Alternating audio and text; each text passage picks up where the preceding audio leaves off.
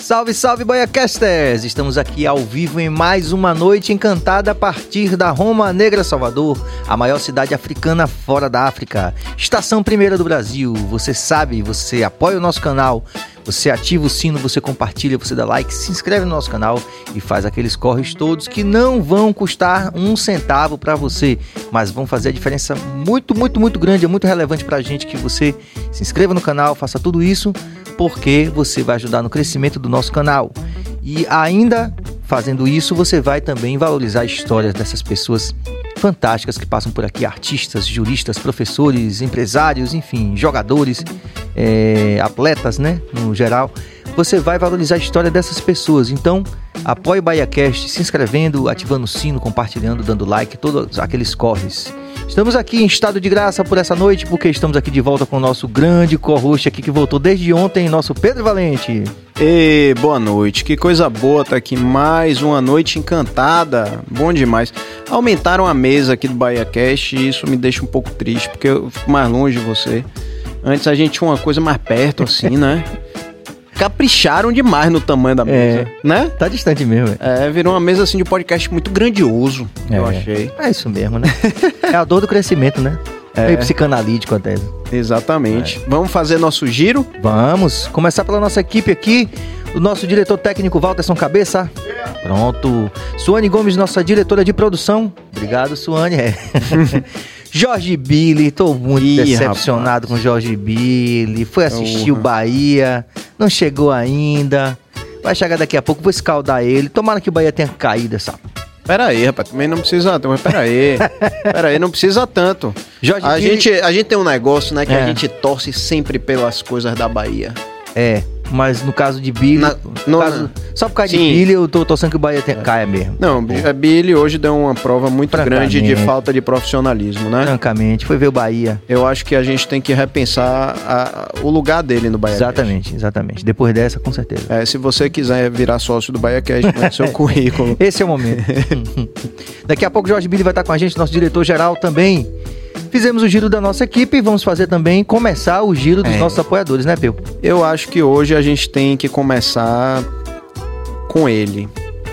Com o Winehouse. Ah, né? Porque a gente está tão bem acompanhado aqui no estúdio e a gente tem que, tem que brindar. É. E para brindar, nada melhor que o Winehouse. Cadê minha diretora de produção? Eu tô precisando da caixa do Winehouse. Aqui, ó. Aonde? Tá atrás de mim. Ó a câmera, pelo amor de Deus. E a gente é o seguinte, o Winehouse, eu sempre falo que a gente aqui, a gente tem a, bênção de, das marcas que nos apoiam serem marcas 100% baianas. São marcas tirando a Sennheiser, que já já a gente fala, né? Exatamente. 100% alemã. Uhum. Mas, tirando a Sennheiser, as nossas marcas são 100% baianas. E a gente ontem falou aqui que inclusive saiu um corte né, da gente falando sobre a importância da gente é, valorizar o que é nosso e só deixar para buscar fora daqui o que a gente não encontra aqui. E o Winehouse é a nossa marca de delivery de vinhos. Às sextas-feiras, o delivery. Minha gente, presta atenção. Às sextas-feiras, o delivery dos combos de vinho, o delivery é grátis. Então você já se programa. São rótulos, muitos deles exclusivos e que você e muitos deles também abaixo do preço de mercado e você faz, monta o seu combo e eles entregam na sexta-feira de graça. Então você na sexta-feira no fim de semana não vai passar aperto, tá? E a gente hoje já está aqui com três rótulos maravilhosos escolhidos aí por meu amigo, meu irmão Serginho. Eu vou lhe dizer porque que eu escolhi esse argentino aqui daqui a pouco, porque tem a ver com a história do nosso convidado. Ah, é? É. Ah, então você quer Faça que eu comece honras, por ele? Faça as honras aí. Por favor. É um grande prazer. Então eu vou abrindo aqui enquanto Serginho apresenta o nosso convidado da noite, que tal? Pode ser assim, né, Sérgio? Pode, pode, pode. Minha gente, uma satisfação muito grande. A gente tem falado em off também aqui para vocês, né? É, expondo tudo que a gente pensa. O BaiaCast tem essa preocupação com tudo que não é superficial. E, de certa forma, a gente também está zerando o nosso jogo aqui, porque a gente está diante de um dos artistas é, mais icônicos da história da nossa Bahia e, por conseguinte, do nosso Brasil, né? Um artista que é, nos influenciou muito a chegarmos até esse momento aqui é, onde fazemos uma música genuína aqui na Bahia. E eu tenho, assim, sei que eu estou falando em nome de toda a equipe, a honra genuína de falar com esse grande músico, esse grande esteta, essa grande figura, o nosso grande Márcio Nilho. Boa noite, Márcio Nilho. Satisfação, meu irmão. Bem-vindo. É uma honra pra gente. Estamos aqui diante da história é. da nossa música é. contemporânea. É. Contribui, contribui um pouco muito, né? É, um pouco muito. Muito bem colocado. Vamos fazer um brinde, né? Bora. Eu acho importante. Acabou sua água? Não, então um brinde. Ah.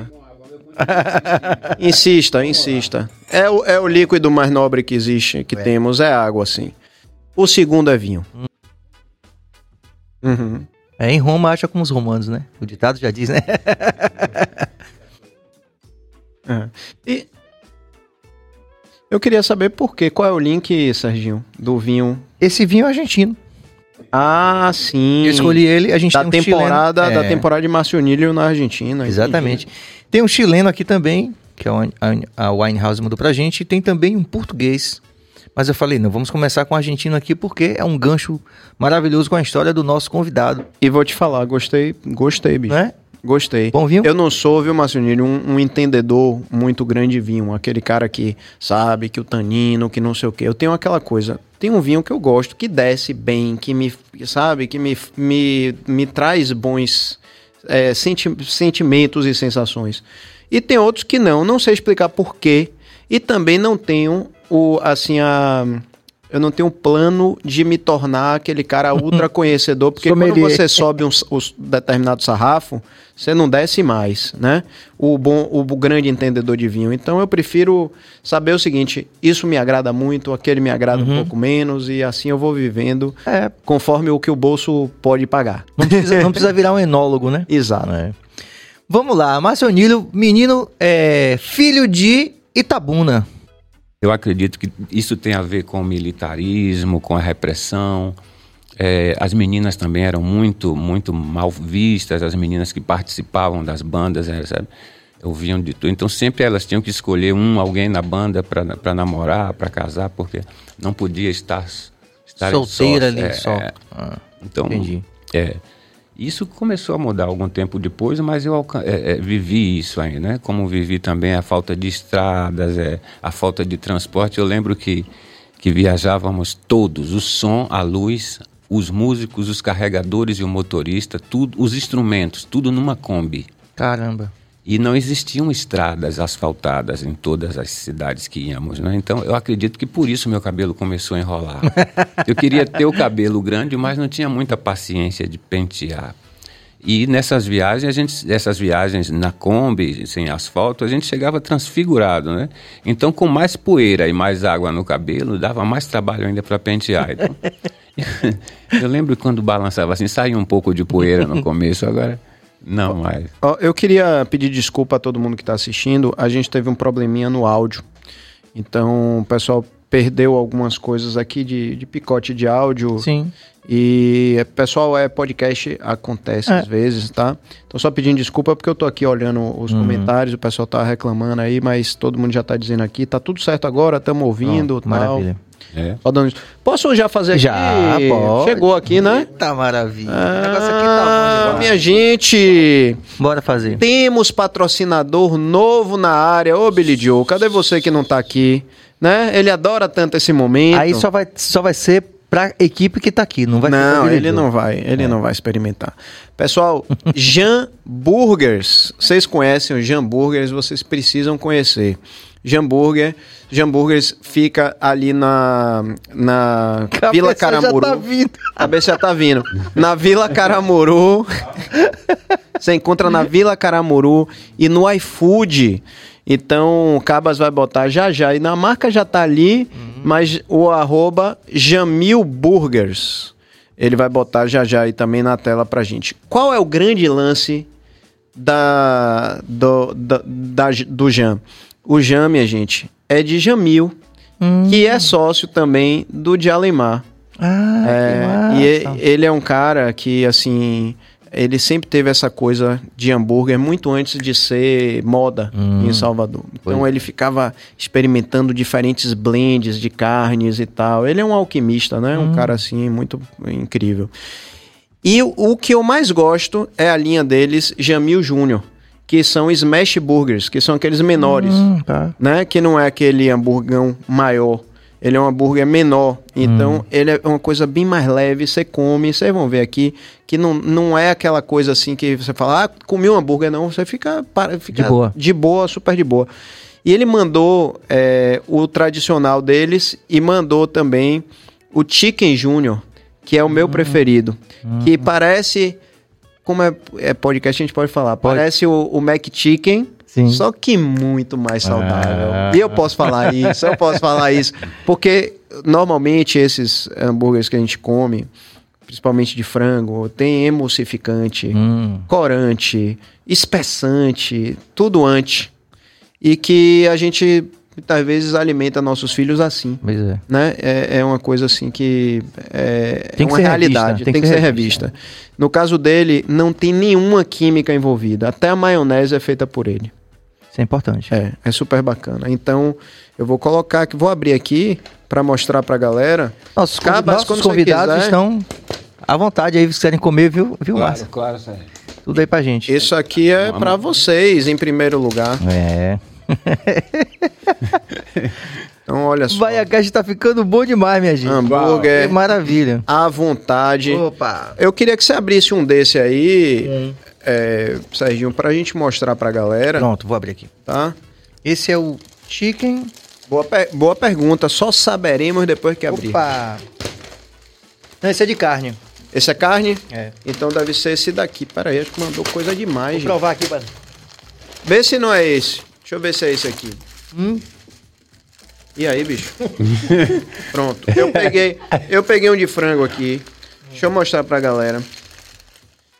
Minha gente, hambúrguer como você nunca viu em relação à leveza e ingredientes super, super, super naturais, sem coisa de, sabe, a química que a gente não precisa no nosso. Muito saboroso. Um abraço para toda a rapaziada do Jam. Tá, tá difícil abrir aqui, minha gente. Mas, ó. Eu acho que esse é de frango. Deixa hum. eu ver. Eu acho que esse é meu. Deixa eu dar uma mordida aqui pra ver se esse é de frango.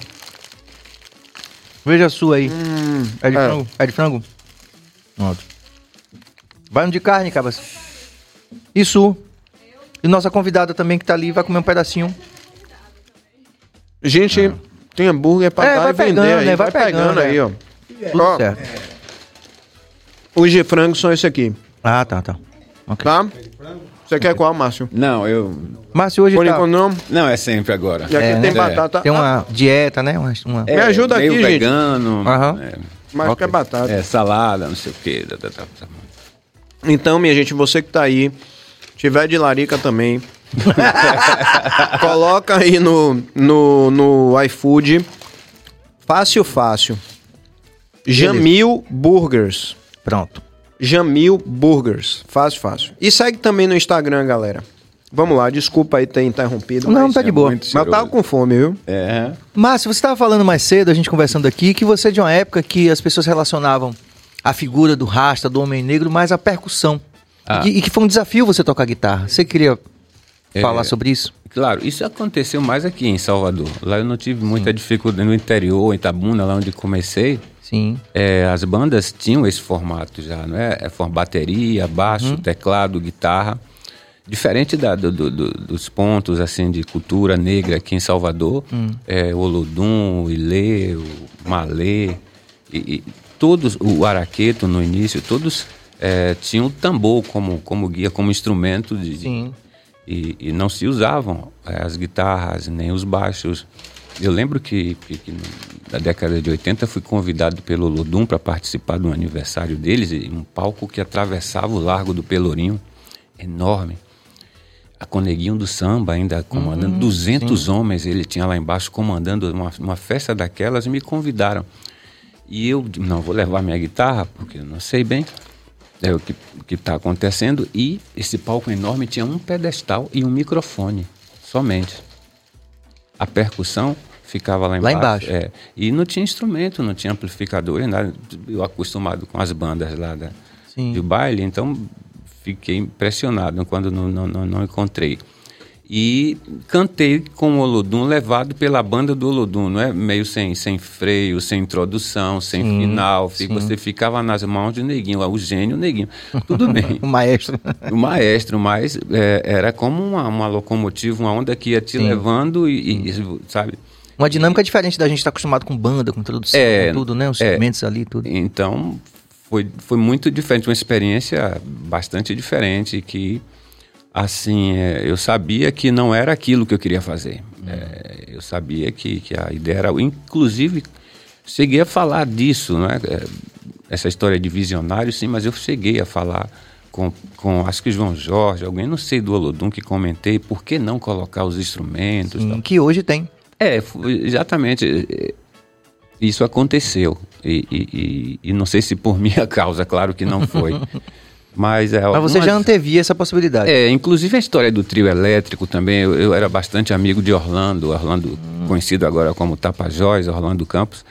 E a primeira vez que eu falei para ele de colocar um trio elétrico numa carreta, eles me falavam assim, esse Macionilho. achavam loucura. Esse Macionilho, esse... Sim, achavam loucura.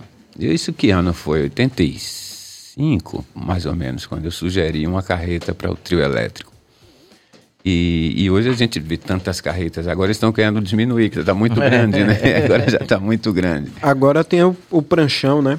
É, que, que é, é um conceito também de aproximar o artista também do chão, do público, do chão. É, mas tem que estar tá bem popular, senão pode é, a ideia a, a, a, a, ideia pode dar o contrário, né? Sim. Eu tenho muita vontade de tocar no pranchão, nunca toquei mas para estar tá próximo. Tá. Mas é, antes disso é preciso fazer um outro trabalho. Sim. É. Você então descobriu-se guitarrista e cantor lá em Itabuna. Você chegou a atuar profissionalmente dessas viagens ainda quando estava em Itabuna ou foi quando você já chegou para cá? Mais para cá? Para quê? Tocar, assim, valendo, vivendo? Sim, comecei lá. Itabuna, começou lá em Itabuna? Sim, Itabuna. Aconteceu uma coisa espetacular lá no, no bairro que eu nasci, se chama Mangabinha é, os, os moradores se juntaram, é, como meu, meu, meu velho está vivo, é, tem essa visão de produtor, então se juntaram, construíram, conseguiram um terreno emprestado às margens do rio que corta a cidade lá em Itabuna, que é o Rio Cachoeira, Sim. e construíram um barraco aí de madeira é, para encontros nos finais de semana, jogar um bingo, tomar uma uhum. cervejinha, as famílias aí e tal, os filhos. E alguém um dia teve a brilhante ideia de colocar, porque a coisa estava dando certo, as famílias começaram aí, tinham uns diretores que, que bancavam, que ajudavam, e alguém um dia teve a brilhante ideia de, de colocar um pouco de música no barraco. Não tinha grana para pagar uma banda, então se convidou, se, é, se viu lá o orçamento e, e apareceu uma coisa chamada Hipersoul, que eram caixas de som, essas enormes, como 10 caixas, eles colocavam lá e a gente dançava muito. Eu lembro que eu dançava muito. E qual era o estilo que tocava na Ah, tocava George Benson, é, in the Fire, era essas coisas assim, sabe? Muita coisa é, brasileira de, de balanço do, do soul, da, do, da, da, aquela coisa do Rio de Janeiro, do funk, quando surgiu aqui no Brasil. Como eu chamo aquela música, aquela banda, a primeira do, do, do funk carioca? Black ah, Hill. Black Hill. É. Aí está, Serginho. ainda, bem que tem, ainda bem que tem um aqui. Tem. Então, é, sim, é, eu lembro Peter Frampton também se hum. tocava porque estava fazendo muito sucesso, muita coisa de fora. E, e, e mas convivi, se convivia pacificamente com a, com, a, com a música brasileira, que tinha muita coisa bacana já acontecendo.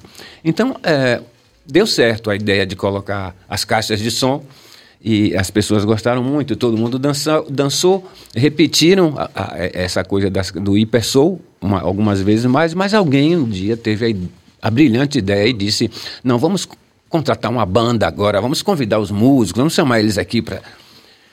Uau! Bom, resumo. Esse barraco é, expandiu e o que tinha de, de, de, de bandas, de artistas fazendo sucesso no Brasil tocaram nesse barraco. Então, se foi um ponto passou a ser um ponto de referência da música nacional. É, roupa Nova. Ah, Roupa Nova tocou lá? Se chamava os funks ainda, os funks. Caramba. Roupa Nova, super bacana, painel de controle, Santa Maria, bandas do Rio, São Paulo, Norte. Eu lembro que chegou uma banda chamada 2001, Super Som 2001 de Mossoró. Os caras faziam Beatles, sabia, Rolling Stones, mas era igual. E tinha um cantor chamado Norberto que se tornou assim o terror dos caras casados, né? Porque quando 2001 ia tocar, os caras tinham que prender as mulheres em casa porque o cara se tornou um mito sexual, sabe? Um negócio incrível que aconteceu. E essa banda tomou conta da Bahia do interior e foi, foi um barato. Eu consegui é, a, a, ver, ver, testemunhar, testemunhar essas coisas. Todo final de semana a gente tinha uma banda de algum lugar do país tocando lá no meu bairro. Porque era um formato que hoje, por exemplo, talvez os mais novos não conheçam, que é a coisa da banda baile. Exato. Né? Exato. Que as bandas tocavam tudo. Por exemplo, você falou desse repertório de, do, do, que, do que acontecia na música brasileira, que já era legal. Mas, digamos, uma banda que estava na estrada aí nesse tempo, que era a banda baile, tocava de tudo. Exato. Desde o Peter Frampton até o, o funk do Rio você falou. Era incrível, era incrível. A, a, acontece que tinha uma banda lá na minha cidade chamada Lordinho, que é filho do Lordão, sabe?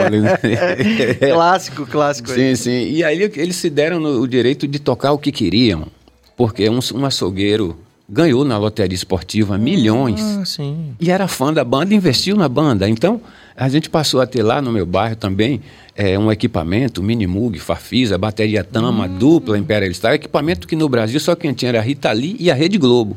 Então a gente tinha lá no meu bairro, entende? E essa banda foi que eu foquei, assim, não, é aí porque a banda tinha, era uma banda de baile, mas que tinha, tocava temas próprios, arranjos ah, próprios, tá.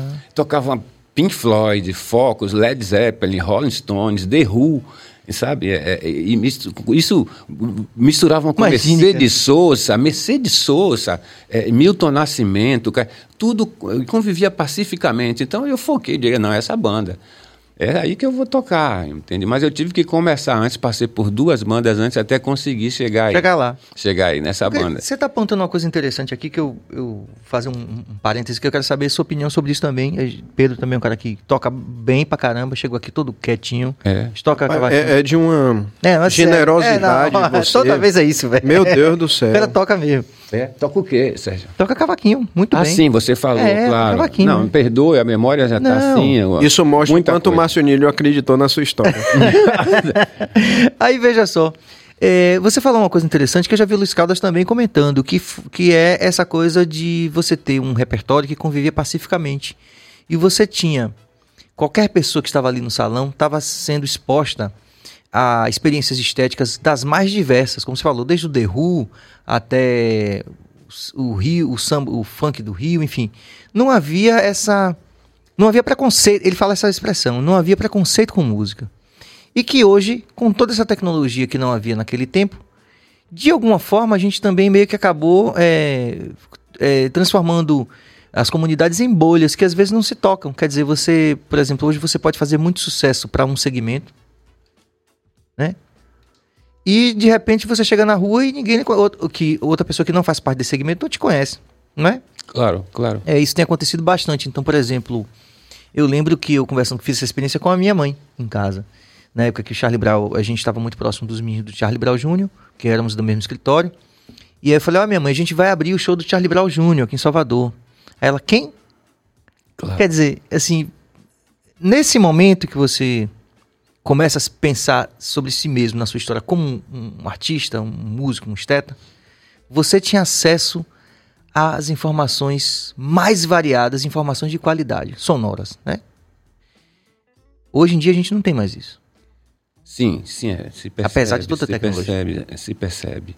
É, eu, inicialmente, não existia nada fácil, muito fácil de você saber o que estava acontecendo em outros países. Eu, eu via pelos olhos de um músico chamado Marco Aurélio, que é um músico espetacular e, e, e que acredito que já devo. E, e eu, ele me falava das coisas que aconteciam, inclusive que a gente estava 20 anos atrasados, é, comparando com os músicos, com as, aqueles discos que a gente ouvia. Né? E, e, eu passei a entender isso bem cedo.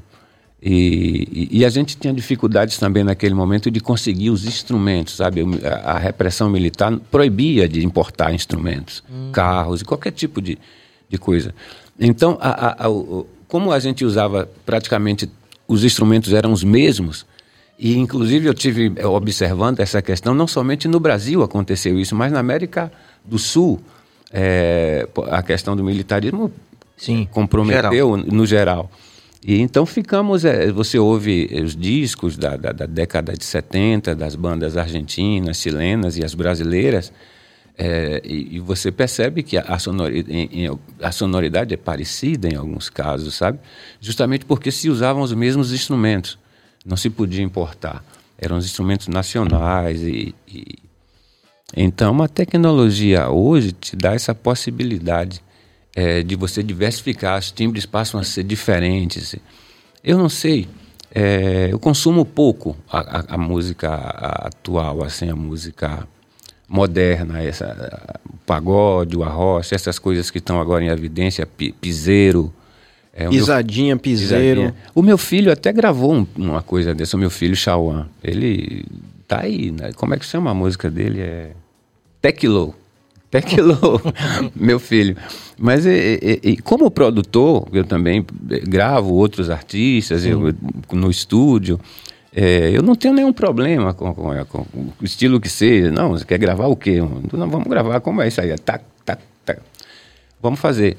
Eu não, não, não, no meu trabalho eu não consigo assimilar isso, sabe, digerir isso no, no meu na tua música, na minha música, porque é uma, eu venho fazendo já há algumas décadas, então seria eu venho mantendo, né, conseguindo sobreviver é, da música, mantendo um estilo, algo que, que me satisfaça também. Essa foi a dificuldade, maior dificuldade nos blocos de carnaval, tal, porque necessitava é, algo que, que me satisfizesse também, sabe? Eu não estava ali somente para ser um cantor do trio, do carnaval, de fazer alegria para todos, não. Eu estava pensando também na minha satisfação, que eu queria fazer, é, se eu estava me divertindo fazendo aquilo. Porque para mim só é interessante se, se, se, existe a diversão, sabe? Então você foi, você puxou o bloco. Quando, quando que você entrou no bloco Eva? A final de 1985. Eu tinha passado dois anos no trio Tapajós. Sim. E a gente tocava uma média de 18 horas por dia, às vezes. Porque a gente saía, tinha três saídas. O Tapajós tocava muito, todos os finais de semana, uma cidade diferente. Aí teve que construir o Tapajós 2, o Tapajós 3 para atender a demanda. Hum. Eu estava no Tapajós 1, então era. É, às vezes a gente tocava pela manhã às 6 horas, cada saída eram 6 horas, à tarde mais 6 horas e à noite mais 6 horas. Caramba! E isso. É, a gente estava feliz fazendo isso. Era bastante jovem, sim, sim, sabia? Sim. A música, como que te a gente não estava preocupado com, com, o tempo que a gente estava tocando. E foi isso, eu acredito, que levou o Eva a me contratar. Porque não tinha. Eu, eu penso até hoje, por que, que o Eva me contratou? não existiam negros ali. Eram todos brancos, ricos, lindos. Eu preto, rasta, pobre. por quê, né? E eu me pergunto até hoje. Então, eu acredito que tenha sido pela qualidade, pelo que eu vinha fazendo, 18 horas tocando por dia, calejou. É, não sei. É, Mas quando pensando. você fala, Márcio, sobre essa galera branca, tal, bonita, é da galera, tipo assim, Ricardo Chaves, Durval Lely, você tá falando, ou da galera do bloco? É, o, o próprio associado. O associado. escolhia por fotos, né? É, é. Assim, né? Que é um negócio assim que hoje em dia é, é difícil a gente pensar nisso, né? É. é difícil a gente acreditar que teve essa fase. Do tipo assim, você ter que ser. A sua foto ter que ser submetida para ver se você pode ou não participar de um bloco. Isso é... E, e, foi outro dia que aconteceu isso. Mas eu não acredito que tenha mudado muito, sabe? É, talvez tenha mudado de lugar, saiu do bloco, foi para outro lugar. É, essa a questão, esses problemas sociais do país, me parece que como a opção é sexual, também os problemas sexuais aumentaram, sabe? Sim. É, mas eu vejo o tempo inteiro. Agora a gente tem um exemplo do, do, do, jogador de futebol lá no Barcelona, que, poxa, teve essa evidência toda porque é um jogador de futebol, mas essas coisas acontecem todo dia, o dia inteiro na rua. Eu prefiro, às vezes, ficar em casa, porque desde criança venho tendo é, essa, essa dificuldade, convivendo com isso, sabe? Então, para não. É, eu, eu, sou bem tranquilo. É, eu vou contar uma, uma, uma história para vocês. Eu gravei uma música de Carlinhos Brau chamada Táxi, que é o maior sucesso sim, sim, sim. Que, que tem. quando nós começamos a, a, a viajar para Salvador, eu, Marco Aurélio, Luiz Caldas, que estava junto com a gente nessa fase da, do fase, do rock, hum. lá em Itabuna, o Luiz foi parar lá, porque essa história do bairro, do clube que, que, que, que estourou no Brasil todo, que passou a ser sucesso, que é que houve? Muitos músicos, muitas bandas migraram lá para o bairro, porque já estavam próximos desse clube.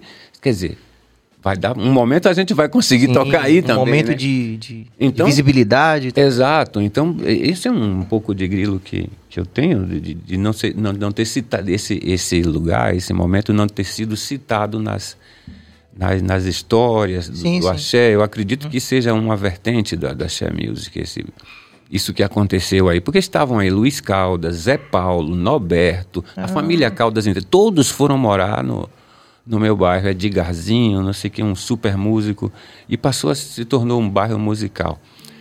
É, eu voltei lá é, é, para trás, mas estava falando do, do táxi. Isso. É, de quando a gente começou a viajar para Salvador, já com os cabelos bastante, e que a gente tinha dificuldades para pegar um táxi. Porque o horário bom para viajar de Itabuna, no nosso entender, aquele horário de 11h45, que o ônibus viaja a noite inteira, 6 horas da manhã mais ou menos, você está na rodoviária de Salvador, dá para dar uma dormida e Sim. chegar com um pouco de gás, mas é, nunca é uma dormida bacana total, não. né? não é 100%. Então a gente chegava com vontade de pegar um táxi e ir para o hotel, dormir, descansar, para ter ensaio depois. E já chegamos a ficar duas horas ali na rodoviária, tentando pegar um táxi. Eu. E eles falavam assim: não, não, pega aquele outro lá, porque eu já estou esperando alguém aqui. Até a gente entender. Não, o outro lado de, de, do fundo. Não, é ele que tem que levar você, ele que está lá na frente e então. tal. E até a gente entender o, o porquê essa, essa dificuldade de pegar um táxi, né? Até entender que era mesmo assim a nossa aparência que causava isso. Você passaram muitos anos até a gente entender. Na né? Itabuna, eu lembro que, que, percebi um caso assim no ônibus que estava vindo da escola e alguém, o seu neguinho, tal, não sei o quê. Eu comentei com minha mãe, ela me disse: não, isso é coisa de sua cabeça. Esse final de semana eu perguntei para ela de novo, falei sobre isso. Né? Fui no, no, no, posto colocar gasolina e, e o bombeiro não estava acostumado a me ver ali no, tinha um tempo que eu não ia em Itabuna, eu estava com o cabelo assim bem. Então desci do carro porque eu não sabia onde era, o carro do meu pai, onde era o tanque, né? Desci para mostrar para ele. Quer dizer, eu causo ainda esse tipo de. e percebo, né? Então comentei no carro. É, será se esse bombeiro tinha alguma dificuldade, relacionamento com as pessoas, assim, um rasta tal? E minha mãe entendeu e falou: Não, rapaz, já te falei. Aí eu lembrei que ela falou a mesma coisa, é coisa de sua cabeça, isso não. É, talvez seja, né, Márcio, também, porque coração de mãe, né? Não quer que o filho passe por isso. Hum. Às vezes é uma forma ainda de tentar te proteger de alguma forma, né? Não sei, minha mãe é, é muito linda. É, ela é foi cantora e, na, e quando foi artista, ela conseguiu chegar em São Paulo e ser reconhecida nacionalmente. Talvez fosse a Ivete Sangalo de hoje. Era conhecida como Neide Prado, a morena dos olhos verdes. Minha mãe tem olhos verdes, cabelos castanhos, agora estão grisalhos, né? Então, uma mulher muito bonita. Não, não acredito, pode ser que alguém tenha dito em algum momento para ela, sua negra ou é, pejorativa. Não sei, não, não acredito. É, pelo, a, a, pelo tamanho da beleza que, que ela tem, né? Dizem que eu puxei a ela. Eu concordo, concordo. Eu tô até agora procurando seus olhos verdes, mas tenho certeza que tá atrás de uma lente marrom. Mas me diz... Né? Pra mas não aí o tanta táxi, beleza. O táxi, então, veio dessa história. Olha, eu não sei bem, mas é, eu gravei o táxi. Porque que é de Carlinhos Brau também. Foi tão discriminado é pelos motoristas de, de táxi, é de Carlinhos Brau e do Só... Lu Muritiba. Ah, sim, sim. O Eva conseguiu uma primeira casa para mim ali no Acupe de Brotas do lado do Candial de Brotas. Hum. E o Brau, é, na realidade, o Carlinhos Brau e o Tony Mola, que era, eram uma dupla, eram separáveis. Claro. É, aconteceu que eles foram tocar em Tabuna com Luiz Caldas e esse equipamento do açougueiro que ganhou na loteria da banda uhum. que eu cantava, que era um uhum. super equipamento, passou a ser usado por outros artistas que iam fazer shows em Tabuna e usavam o nosso equipamento. E a gente começou a ficar conhecido aqui em Salvador também porque aquele rock no farol, coisas assim maiores, eles iam lá buscar o som da gente. E a gente aproveitava e fazia abertura, né? Claro, já está aqui, vamos tocar um pouco. Mas Táxi é uma música do Carlinhos Brau. É, a gente estava muito próximo, o Brau e Tony Mola, é, nessa história que eu estava falando, foram tocar Itabuna com o Luiz. E como dois percussionistas chegam antes da banda para arrumar a percussão e tal, eles conseguiram assistir um, um parte do nosso show. É, me viram cantando e ficaram lá. O Luiz voltou, a banda voltou para Salvador, eles ficaram lá, na minha casa para me convencer que eu tinha que vir em Salvador, que Salvador precisava saber de mim, blá blá blá. Tanto que foi Tony Mola que levou Jorge Sampaio, um dos Jorginho. donos do Eva, Jorginho, hum. no Hotel Brasil, lá na calçada onde eu me hum. Eh, hospedava. Foi o Tony Mola. Levou lá e que facilitou. Ano isso? 85, 1985. 85 o Jorginho já estava no, no Eva. O Jorginho é fundador, é dono do Eva, ah. é um dos donos do Eva. Eu acho que hoje não mais. É? É, eu Bom, acho que hoje não mais. Eu me desliguei. Eu fiquei uhum. 30 anos sem, sem ver o pessoal do Eva depois que saí. E eu lembro, não sei, mais ou menos 30, mais ou menos 30 anos, e eles me ligaram para fazer esse DVD que fizeram é, 2005. Sim. Eu falo foi. agora, né? Porque para uhum. mim a relação, minha relação com o tempo é é um pouco. Sim, em 2005 nós me ligaram e fizemos aquele DVD. Antes tivemos um encontro, um jantar em algum lugar em Salvador com todos os cantores e tal. E depois viajamos e fomos no Rio, né? no Rio Centro, tinha gente, bastante gente, fala assim 80, 100 mil pessoas, eu não sei. Um show, tinha um trio parado na multidão, a gente terminou o show no palco, entramos numa van e fomos para a multidão, subimos no trio e começamos a tocar aí. Eu fico metendo a mão aqui no microfone, né? Essa onda minha de Só corrigir um pouquinho. Agora. Aí, bim, quem tá ouvindo lá. Aí você podia, podia cantar um pedacinho de táxi pra gente. Eu acho. Você acha? Não, com certeza. Cantar é, é, é, o que eu faço de melhor. Eu tava falando pra Serginho, né? Eu canto melhor do que falo. Não, eu, eu ah, discordo okay. de você. Você é. tem uma fala que traz uma é. tranquilidade, é bom de ouvir. É. Né, Serginho? É uma coisa assim gostosa de ouvir. E tem... tem gente que fala nervoso, que fala muito, né, assim, efusivo. Eu prefiro pessoas de fala mansa com muito conteúdo. Exatamente, eu estava a ponto de dizer isso. É, eu estou buscando o tempo inteiro estar tranquilo, através de meditação, respiração, pratico todos os dias. É, e alimentação. E alimentação. Você falou na alimentação, depois a gente vai, esmiuçar essa, essa experiência sua. Tá, eu vou chegar a cadeira um pouco para trás. Pronto. Porque essa cadeira é uma delícia. Eu cheguei aqui, me É bom. essa cadeira acolhe a gente, é, né? Agora, para tocar... É, para tocar não é... Tem, é. é. Como é? Como é o táxi? ei, ei. Uou, uou, uou. Mais rápido, né? Ei, táxi, me leva pra ouvir tambores, Nayambing roots, pra cantar me leva pra ver o rosto do amor. Oh, a espada do amor, DJ, pode cantar. Louvores ao santo daqui, pra cantar me leva. Me leva para a purificação. Me leva dentro dessa multidão. Me leva para a purificação. essa multidão. Pedro, ei, táxi, me leva pra ouvir. Tambores, Nayambing Roots, pra cantar me leva.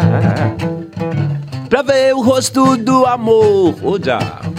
A espada do amor de Deus, nem sempre tão bonito. Fique à vontade, Serginho, cantar me leva me leva para a purificação, me leva dentro dessa multidão, me leva para a purificação,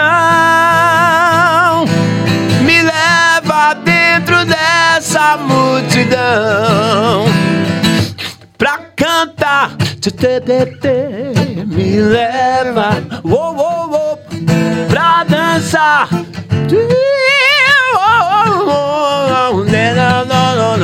Pra tocar, oh, já. me leva oh, oh, oh, pra dançar.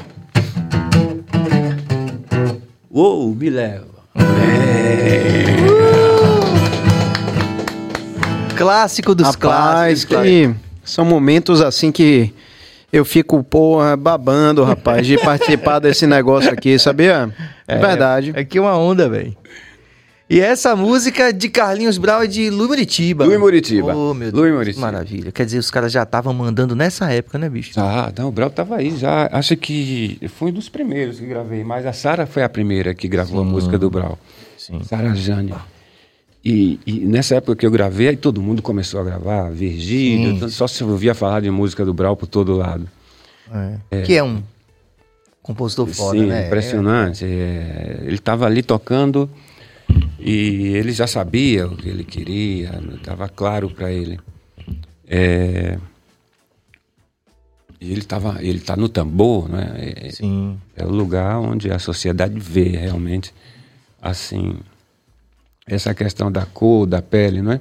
Como a- a- os focos de música afro, de música negra, todos em todo na- em Salvador eram todos é, levados pelo levados pelo, pelos tambores.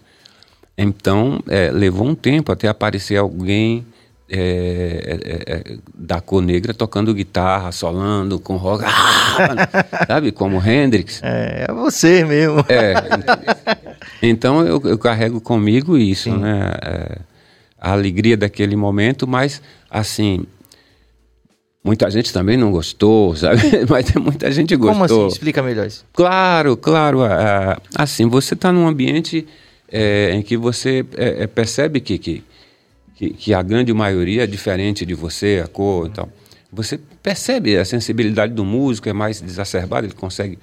Então, claro, é, existiam é, pessoas que tinham curiosidade, meninas, garotas, que tinham curiosidade de, de conhecer, de se relacionar com uma pessoa negra também. É, existem grupos na, na- na- em outros países, a Argentina, por exemplo, que, que só gosta de gente negra. Né? Uhum. E, e, pra, pra, e, e a gente tinha, eu percebi isso no momento que, não, como não existia, passou a ser um- uma coisa vista, bem visada, e eu tive acesso a algumas, tive alguns privilégios, digamos assim, naquele momento, como cantor do Eva, e depois eu fui cantor também de outro bloco da Barra que se chamava Pique. Bloco Pique. Bloco também. Pique. Então, comecei a andar nesse, nesse, nesse, nesse, nesses bairros, que não eram ainda comuns, não é?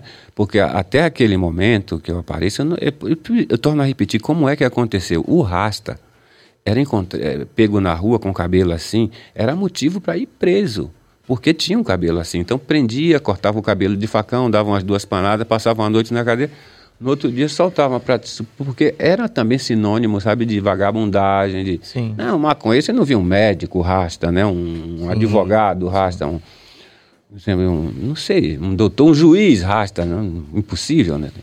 Não sei se já existe, existe? Não, não sei. É, se Existe, se existe. existe. não é comum a gente ver Não, também não é ainda comum, é. Mas, por exemplo, no Big Brother desse ano teve um médico que ele.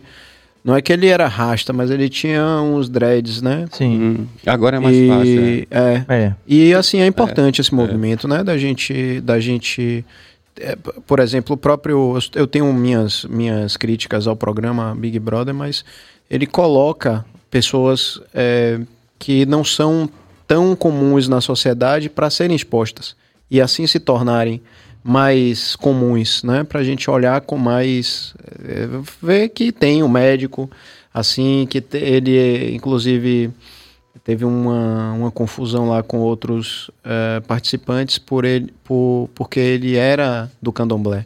Hum. né? Então teve, teve uma questão chata, bem chata Uau. lá, de, de gente que tinha medo eh, dele andando de noite pela casa, porque parecia, o cara achou que ele estava faz, fazendo alguma feitiçaria. Então, então É, boa bobagem Enfim. completa. É. Você vê, ainda estamos ainda nesse patamar, né? Depois de tanto tempo. Não, mas a- eu tô, essa época, 85, 84, era impossível um médico talvez rasta. É. sim, Agora- agora sim. é, nessa época. Era, era impossível o Brau, o Carlinhos Brau não era rasta.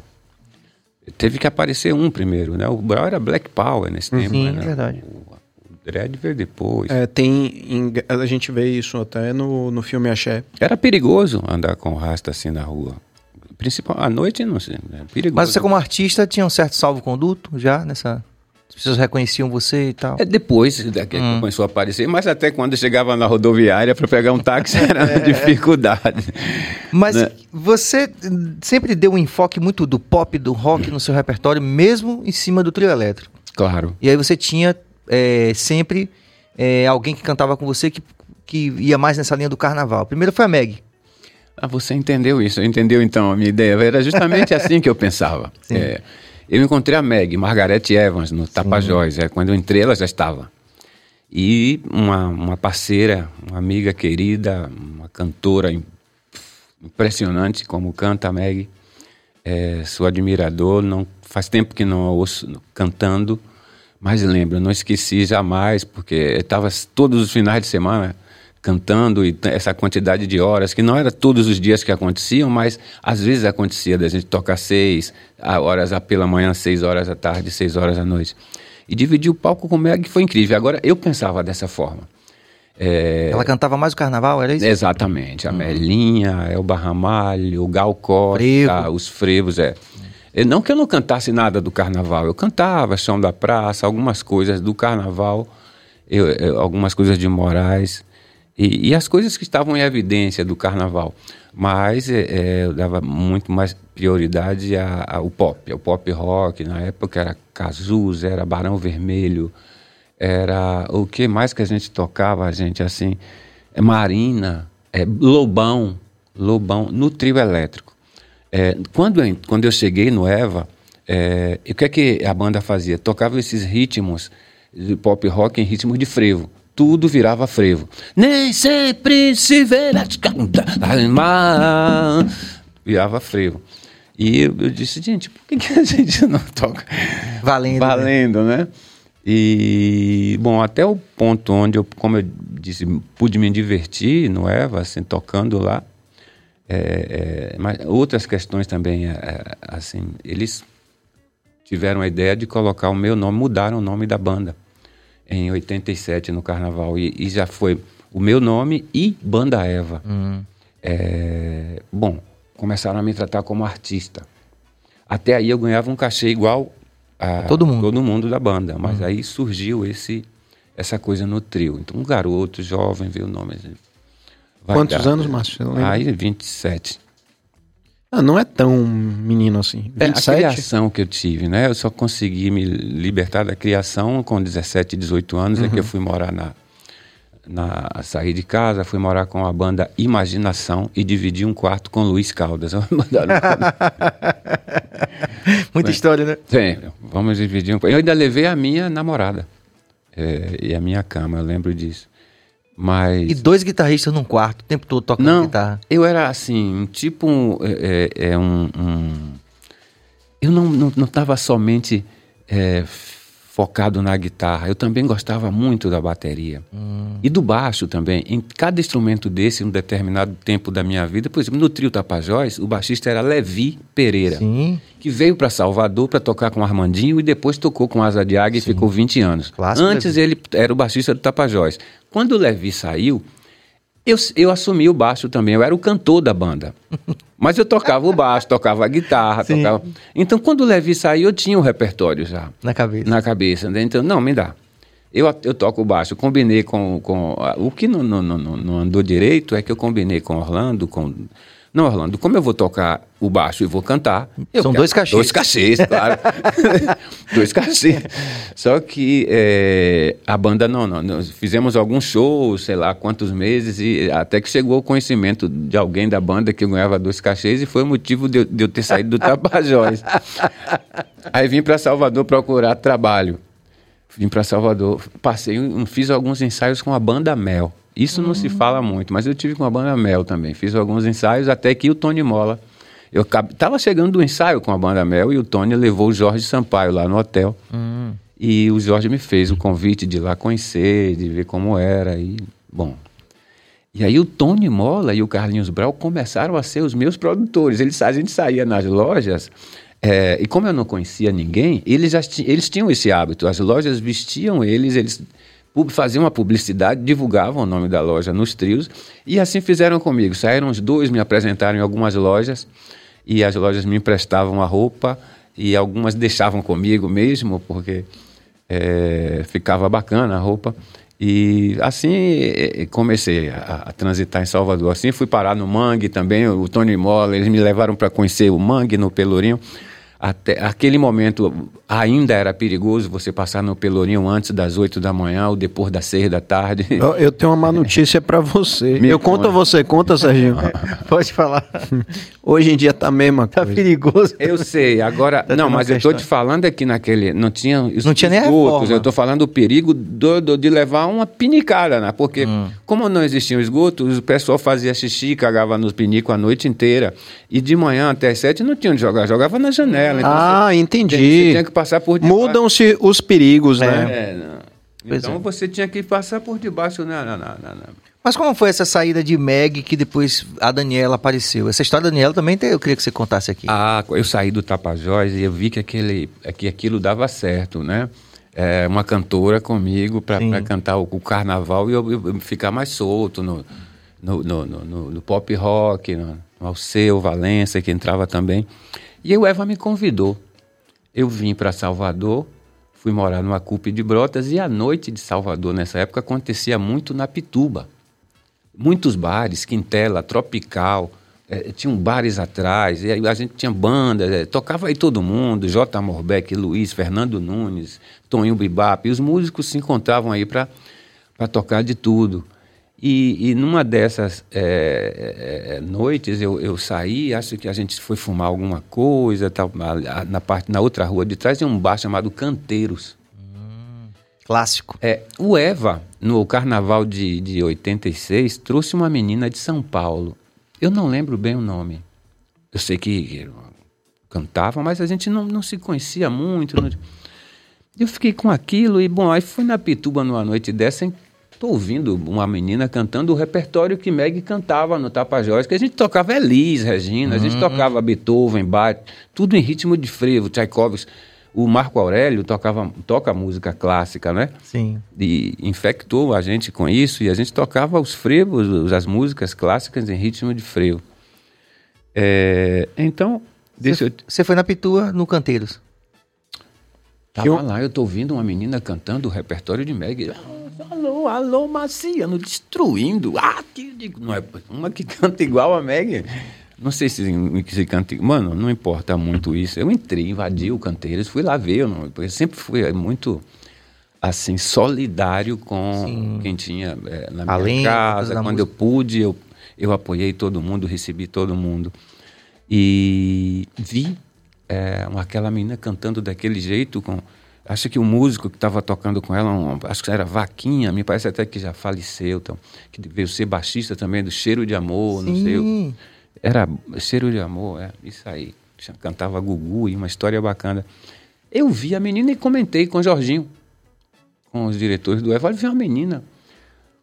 A gente podia pensar numa coisa mais próxima.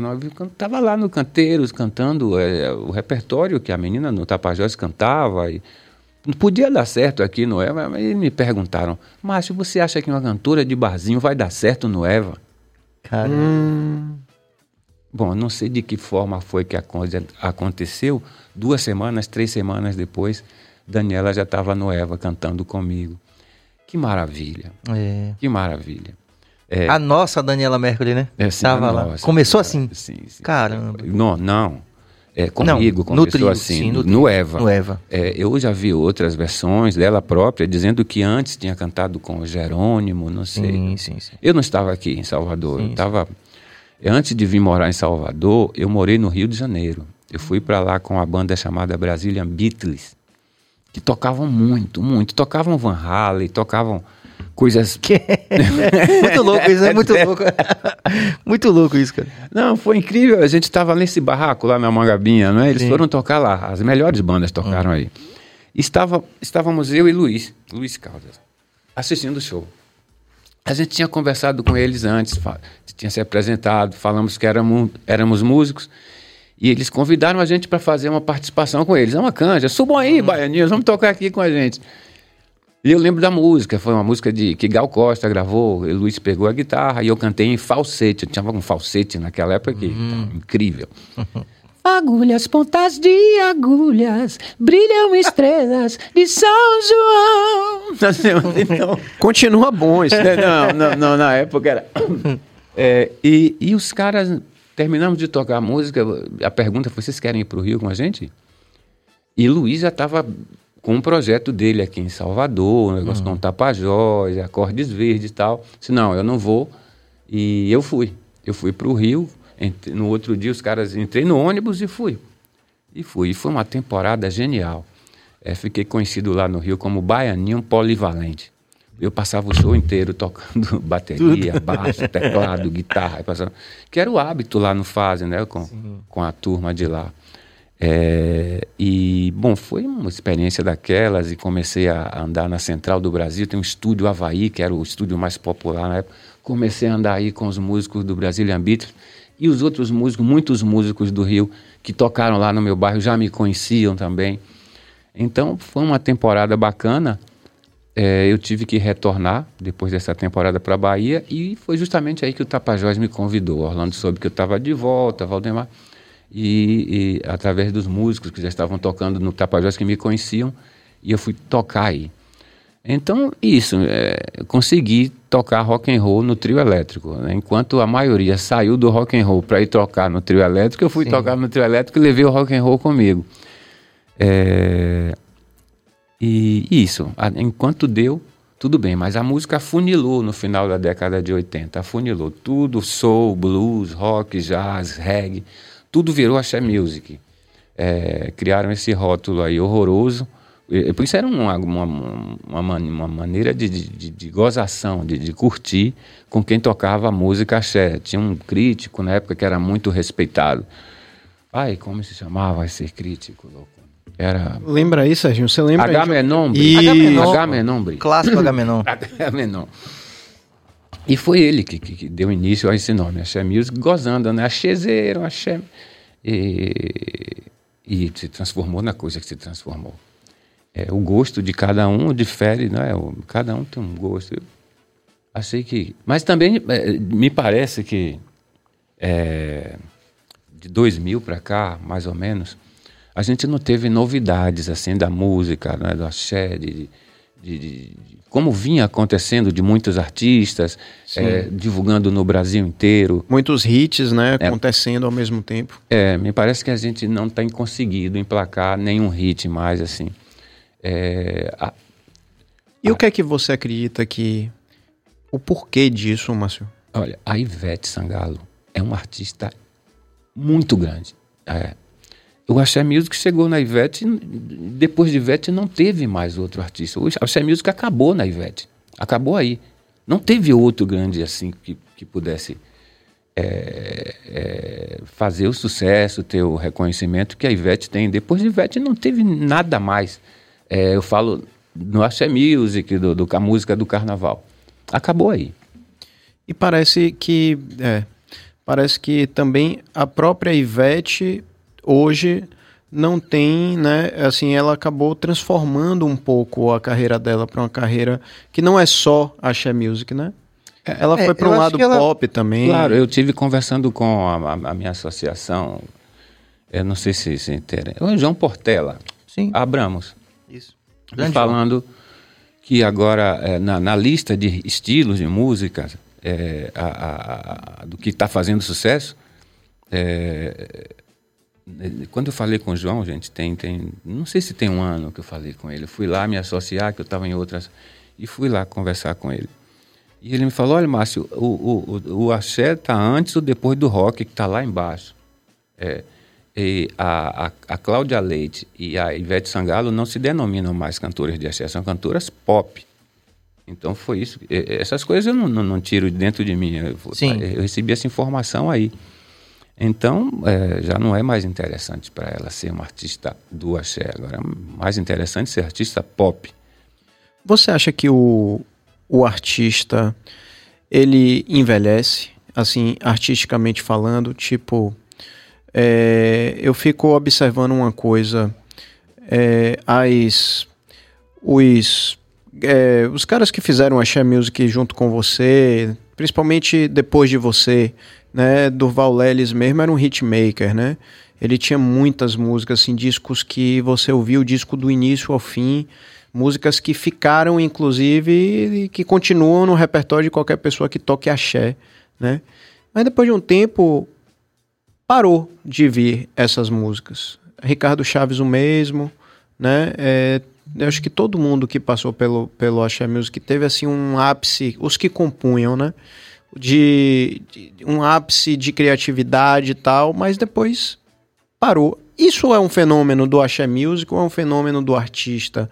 De em determinado momento parece que aquela luz da criatividade some. E essa é uma pergunta para você também, viu, Sérgio? É, eu acho que isso tem a ver com o mercado, Sérgio. O que é que você pensa? Eu acho... Penso da mesma forma. o mercado, mercado, são as leis de mercado. Assim, o artista, às vezes, ele continua criando. Por exemplo, Luiz Caldas continua criando de uma forma quase obsessiva. Ele diz que o game dele é no estúdio, então ele tem lançado é, um monte de, de, de coisa nova.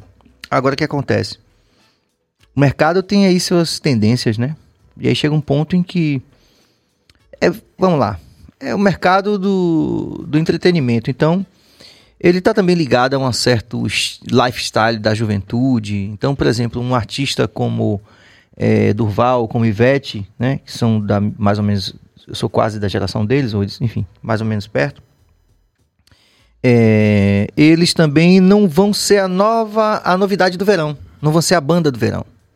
O Skank, inclusive, já, já falou disso, assim, eles foram durante alguns anos a, a banda do verão, tipo assim, que bombavam, e continuam sendo grandes artistas e que continuam é, criando muitas vezes. Mas o mercado já, já rolou uma curva ali, né? Já foi para outra tendência. Muitas vezes acompanha a tendência de fora do, do mercado internacional, enfim. É, é, bastante complicado. Sérgio, eu não acredito. Um susto, foi um susto para o um mercado, para o eixo Rio São Paulo, Axé Music, foi um susto. Foi, eu conversei, sabe com quem? É interessante você ter colocado isso, porque eu conversei com o Leone, né? Eu fui colaborador do Roda Baiana durante um tempo, já falei isso aqui. É, e eu pude entrevistar alguns artistas, inclusive artistas internacionais. Eu entrevistei o Billy Paul lá. É, fui convidado para isso. E fui convidado também para conversar com o Leone. O Leone me falou que o, o rock and roll, você falou, você dessa, dessa vertente que você tocava tudo isso. O Leone me falou que ele fez sucesso com o Kid Abelha. Depois ele fez o Heróis da Resistência, lembra do Heróis da Resistência? Claro, como é, vou esquecer. Clássico. E é um amor de pessoa, um cara. Enfim, espero que um dia a gente possa conversar com ele aqui. E ele disse que ele tocava, ele tocou mais com Heróis da Resistência do que com o Kid Abelha. E eles tocavam de terça a domingo. No grande momento do, do mercado rock and roll uhum. no Brasil, certo? Uhum. Do, a década de 80, rock isso. and roll década de 80. Aí ele disse que do nada, isso foi interessante esse relato dele. Do nada apareceu uma música que eles não sabiam que era. Que estava tomando todo o mercado, que chegou a ser 80% do mercado fonográfico no seu apogeu. Era o Axé Music. Então ele disse que do, da noite para o dia também ele deixou de tocar. Bom, Leone é um grande compositor, é um cara que continua fazendo shows, né? Um cara que tem inclusive um, como compositor assim direitos autorais altíssimos, né? enfim, aquela coisa toda. Só que o mercado vira, velho. Mas assim, só insistindo nessa questão. Não é somente uma questão, de, desculpe, é. só para concluir, uhum. não é somente uma questão da criatividade individual ou de um grupo de artistas, entendeu? O mercado vira, velho. Márcio quer água, bota uma água em pele. Mas antes, uma, antes rapidinho, uma... Billy, deixa eu só pedir a galera também aqui, antes de você falar. É, deixa eu pedir a galera para participar, inclusive dessa discussão que a gente está tendo aqui agora. A gente está ouvindo dois grandes é, artistas, né? Eu, a minha pergunta é de um curioso, mas a gente quer ouvir vocês também. Vocês acham, né, assim, que artistas que têm uma, uma vida artística muito longa, que eles são afetados talvez por, por, por essa questão do um envelhecer natural de todos nós, ou se isso é, se isso tem a ver com o mercado, que é como o Serginho e Márcio estão falando aqui. Pedro, deixem sua opinião aqui. Deixa eu dizer uma coisa que. É, deixa o like. Galera. E deixa o like. Ah, é, duas, três coisas que eu quero colocar aqui. Já cheguei atrasado. Mandar um grande abraço para o meu grande amigo Júnior Ralado, que é seu fã, né? Tá aí assistindo o BaiaCast. Isso e eu também sou fã dele pra caramba. Ralado. É, ralado. Do Pelourinho? Sim, oh. que, agora, que tá lá no Rio de Janeiro agora. É? É. E fazer uma, uma, uma, colocação aqui. O Chico César, ele acabou de dizer isso. Ele escreveu nas redes sociais dele, disse... É, Juliette, muito obrigado. Se eu como hoje, é, feijão com arroz é graças a você. Então, isso significa que, e olha que a música dele era bem antiga, já tinha saído, já tinha deixado de ser moda, só que um artista, certo, do da nova era, certo, cantou a música lá no Big Brother, expôs e tal, e ele acabou, ele disse hoje voltou a ser aquela pessoa, né, bem aceita, bem quista no mercado. E ele, e ele falou esses dias. Se eu estou comendo hoje é graças a Juliette do BBB, do Big Brother. Força de expressão dele, né, Billy? Não. É porque- não, Sérgio, ele disse que tá, ele tava míngua. Ele falou, ele tava míngua, ele não tava... Eu também É. duvido, Billy. Quer ver uma coisa? Eu perguntei pra uma menina de 25 anos de idade sobre Paralamas. Ela falou, nunca ouvi falar. Não, e é- Entendeu? Então Sim. daí você tira. Agora, se você traz uma música boa e tá na mídia, por exemplo, Manuel Gomes, aquele cara do, do Lá Ele, não sei o quê, é porque ele tá na mídia, ele já, é, já tem uma idade avançada, certo? Mas ele tá na mídia. Então com- a mídia acaba ajudando, né? É um que canta, ele não canta direito, ele tem problemas e tal, mas a, a internet abraçou. Ah, é o do Caneta Azul. É, do Caneta Azul. Esse tal. assunto voltou, viu? Dissesse caneta azul, todo mundo Ah, é. Manuel Gomes. Quem é Manuel? Exato. Caneta Azul. É, Aqui, exato. E esse Caneta coisa azul. da carreira longa, é, do cara não ser afetado, é disso que você está falando? É, por, por exemplo, você tem uma carreira longa, por exemplo, o Luiz Caldas agora era o era a música dele, eu queria ser uma abelha, virou de novo depois de 27 anos. Porque uns caras de hoje do TikTok começaram a dançar a música e tal, e a música viralizou pelo país de novo. Luiz Caldas falou, ó, essa música tem 27 anos. Ó, Ô, Billy, eu acho que talvez, inclusive, esse é um grande exemplo. Por exemplo, essa coisa do é, da abelha de Luiz Caldas é uma música que é maravilhosa, a, a melodia é gostosa, é uma coisa que pega, pegou naquela época, no- na década de 80, o público infantil que dançava aquilo, é, agradava a juventude, os adultos. Então, riscaram de novo é, o, o, o pavio, botaram fogo no, no pavio e ela virou de novo. O que eu quero dizer é assim: é, mesmo eu que envelheci também, eu hoje não consigo me conectar tanto às músicas de axé que são produzidas hoje pelos mesmos caras que eu amo as músicas que fizeram no- na década de 80 e 90 e que ainda fazem parte da minha playlist no Spotify até hoje. Então, esses mesmos caras, eu acho que eles não conseguem produzir o que eles se propõem a fazer, que é o axé music. Né? Porque alguns ainda tiveram isso. Alguns tentaram fazer a música na época que surgiu o Safadão. Vamos tentar botar um beat de Safadão no meio. Isso é normal Pra também. poder, O- né? o Zé Vaqueiro, Tudo, né, Sérgio, por é, exemplo? Mas assim, quando ele se propõe a fazer axé e, e fazer um disco de axé, Não eu pode falar ainda não, Billy. não consigo me conectar, entendeu? Eu não consigo me conectar mais. Mas é o que é que tem, tem, tem de axé agora? Não,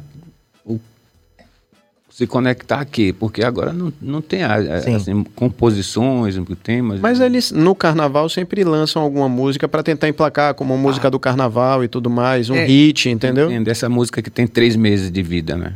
Exato. É, veja, não, é, é porque- veja só, vamos, vamos. não vamos também usar Três uma meses. fórmula, porque acho que cada, cada caso é um caso. A gente não pode comparar a história de dois artistas, por mais até que eles sejam do mesmo segmento, da mesma época. Cada um tem sua história, né? Então, por exemplo, é, tem um- algo específico do axé que a gente já falou aqui, que é o fato de que o axé não tem uma geração nova. Repare, quando a gente compara com o sertanejo, de alguma forma, por algum conjunto de fatores, são camadas são camadas de complexidade, eu não estou simplificando a questão, mas o, sertanejo, por exemplo, todo mundo diz que eles são é, mais consequentes em relação às novas gerações. Então, houve renovação no sertanejo. Aqui não. No axé não houve. É. Então, isso é preocupante, né? Assim, então a gente tem que analisar a história do axé também por esse viés, não só pela questão da criatividade individual ou coletiva dos artistas. Entendeu? Tem isso. E, tipo, é uma música também de entretenimento. Geralmente, quando os artistas. Aí é uma discussão mais extensa, que a gente já falou aqui. Essa questão do. que a gente chama do capital simbólico. Existe o capital do dinheiro, mas existe o capital simbólico. Repare que os artistas, por exemplo, do, bu- do blues, do samba, ou de músicas que a gente considera músicas de raiz, geralmente eles chegam aos 90 anos, se estiverem vivos, aí com 90 anos eles estão fazendo músicas, com- eles não vão ser a banda do verão, mas serão artistas ainda respeitados e que têm agenda, e que tocam e viajam pelo mundo todo. Tem vários exemplos que eu posso dar aqui para você. né? Então, por exemplo, os clássicos do samba são respeitados porque é uma música de raiz. Né? Então, assim, existe ali um respeito, uma construção cultural em torno daquilo que remonta à nossa própria é, referência, à nossa memória afetiva como povo. Entendeu? Quando você fala de Cartola, por exemplo, né, que não está mais vivo, mas existe um respeito pela obra de Cartola. Quando você fala dos que estão vivos, por exemplo, você fala de um Alceu Valença, de um Chico César, existe algo de representatividade nesses artistas que desafia essa lógica do tempo mais do que se for um artista puramente do business. Claro. Então, se o artista ele é puramente. Com o reggae acontece muito isso. Um dos maiores artistas do reggae hoje, do Brasil, é um cara que tem mais de 60 anos, é Edson Gomes. Tava na virada cultural de São Paulo agora.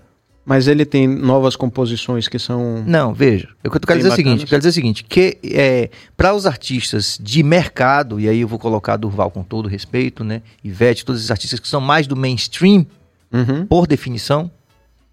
Não importa a tarja, se era Shell, agora é pop, não, não importa. São artistas mais do mainstream. Não é isso? Do que Edson Gomes, por exemplo. Concordam comigo? Concordo. Então, pronto. 100%. Geralmente, essa lógica se repete em qualquer lugar do mundo. Se o artista for mais do entretenimento, é mais difícil que ele chegue a uma idade madura é, e continue sendo representativo. Por exemplo, Leone continua fazendo show. É, qual é o nome dele? Eu citei outro dia aqui, pô. É, Benito de Paula. Sim. Benito de Paula continua fazendo show. Ah, é para 15 mil pessoas? Não. Mas continua fazendo corporativo, continua fazendo é, pubs, enfim, 200, 300, 500, 2 mil pessoas. Então, assim, tem essa lógica. Se você é um artista que trata a música de maneira comercial, normalmente o resultado a longo prazo é que você perca essa, essa relação com o mercado. Geralmente os artistas que também não bombam muito, que não ganham muito dinheiro, como esses artistas que a gente está citando aqui, são artistas que chegam na idade madura com respeito, mesmo que o seu secto de seguidores e de fãs seja menor do que Justin Bieber ou qualquer um desses que a gente possa uhum. elencar. Aqui. Posso fazer a última provocação? Pode, pode. É, por exemplo, Caetano Veloso é um, né, é uma, é unanimidade, né? É alguém que é admirado pelo Brasil inteiro. Pelo mundo. Tem uma obra que fala por si. Né? Mas, por exemplo, hoje eu não conheço nenhuma composição de Caetano. Eu não conheço, desculpem a ignorância se eu estiver falando besteira. Mas eu não conheço nenhuma com, que ressoe o tempo inteiro e que a gente reconheça aquela melodia por aí. Claro que ele ele criou um repertório ao longo da vida que ele também não precisa mais. Ele vai tocar o que ele já fez e vai ter material para fazer uma noite inteira de, de, de show, né? Mas é, é, é, isso, eu não vejo, depois de algum tempo, volto a dizer, como curioso que sou, uhum. não vejo, eu vejo às vezes esse brilho do compositor de, alguma de algum modo sumir. E já foi muito falado, né, por alguns, assim, a minha melhor época de composição foi a época que eu mais sofri, foi a época que eu vivi alguma coisa muito específica, que aquilo de alguma maneira espremeu e saiu coisa, né? Então é, é, é isso, eu, eu, observo, eu observo e fico assim pensando, pô, Cadê a música nova de Djavan, a música nova de Caetano? Cadê essa galera, né? Assim, tipo. É, eu acho. Pode ir. Depois eu falo. tá. tá tudo bem. Pode ir. Não.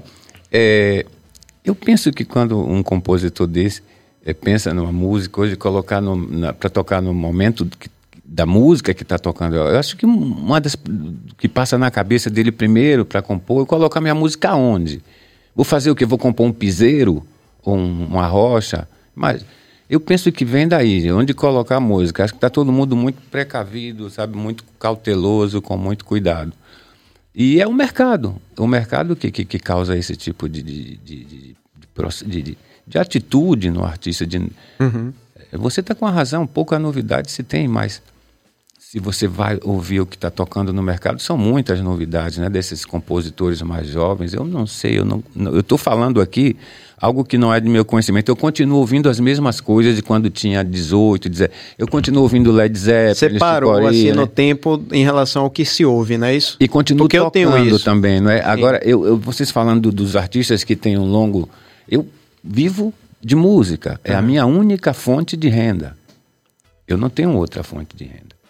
Então, e continuo mantendo um estilo. Então, talvez com 80 anos eu esteja tocando ainda, eu não sei, não sei vou ter, se vou estar nem aqui. Mas do jeito que percebo as coisas, essas coisas menores que a gente está falando, de bares, restaurantes, é o que eu estou fazendo e estou conseguindo é, sobreviver, com, claro, com limitações, é, uhum. privações, coisas. Mas feliz porque estou fazendo música e uhum. música cura. E, eu tenho um exemplo, assim, vivi isso, a cura da música, sabe? O milagre da música, em algumas vezes vivi.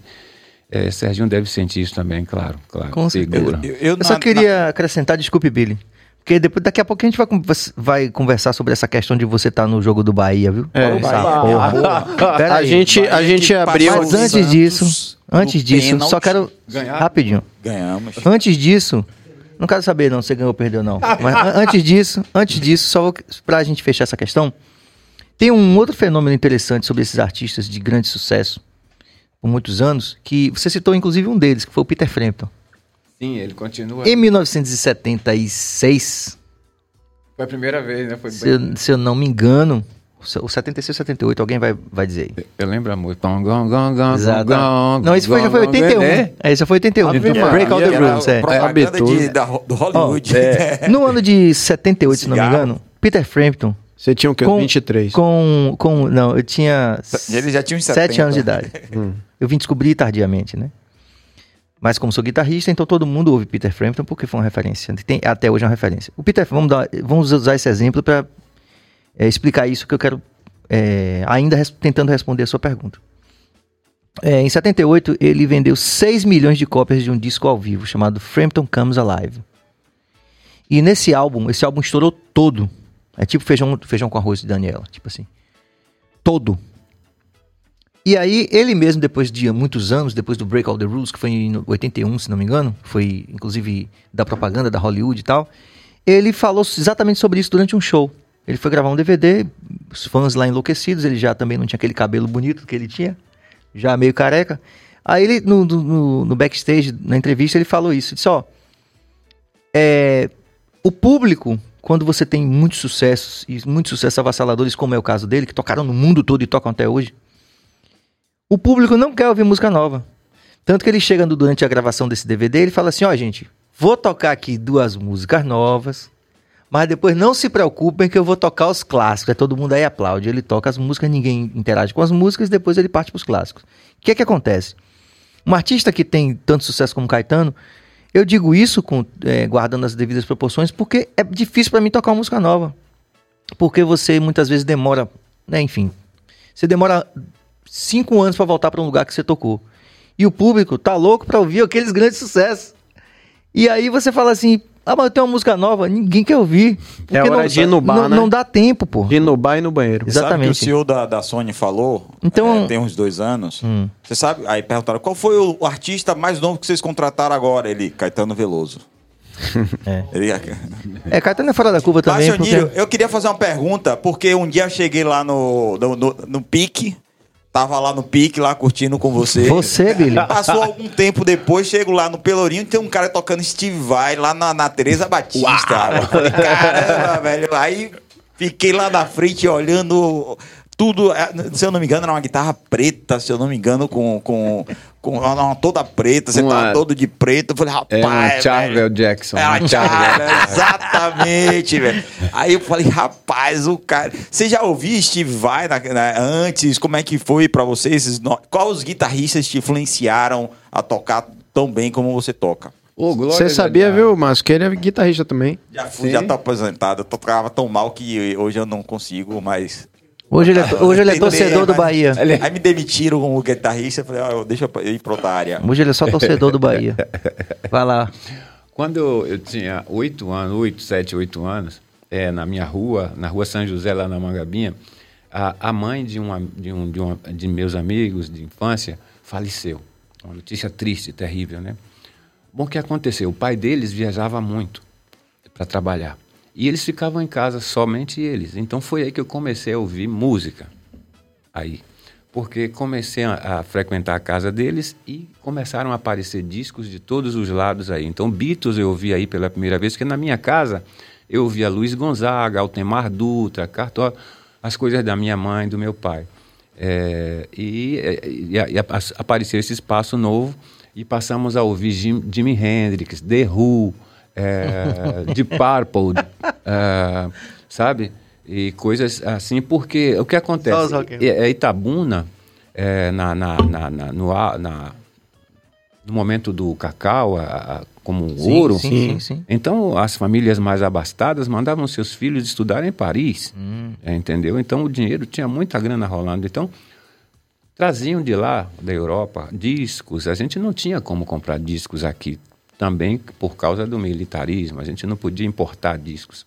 Eles vinham através dos filhos dos abastados dessas famílias que traziam para Itabuna. E a gente teve acesso a esses discos. Hum. É, foi, foi mais ou menos isso que aconteceu.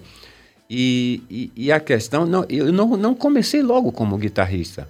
É, o guitarrista, o, o, os caras que tocavam muito eram Luiz Caldas e Edgarzinho, que não está mais com a gente. Não sei se você chegou a ouvir falar do Edgarzinho. Sim, sim, sim, claro, sim. uma lenda.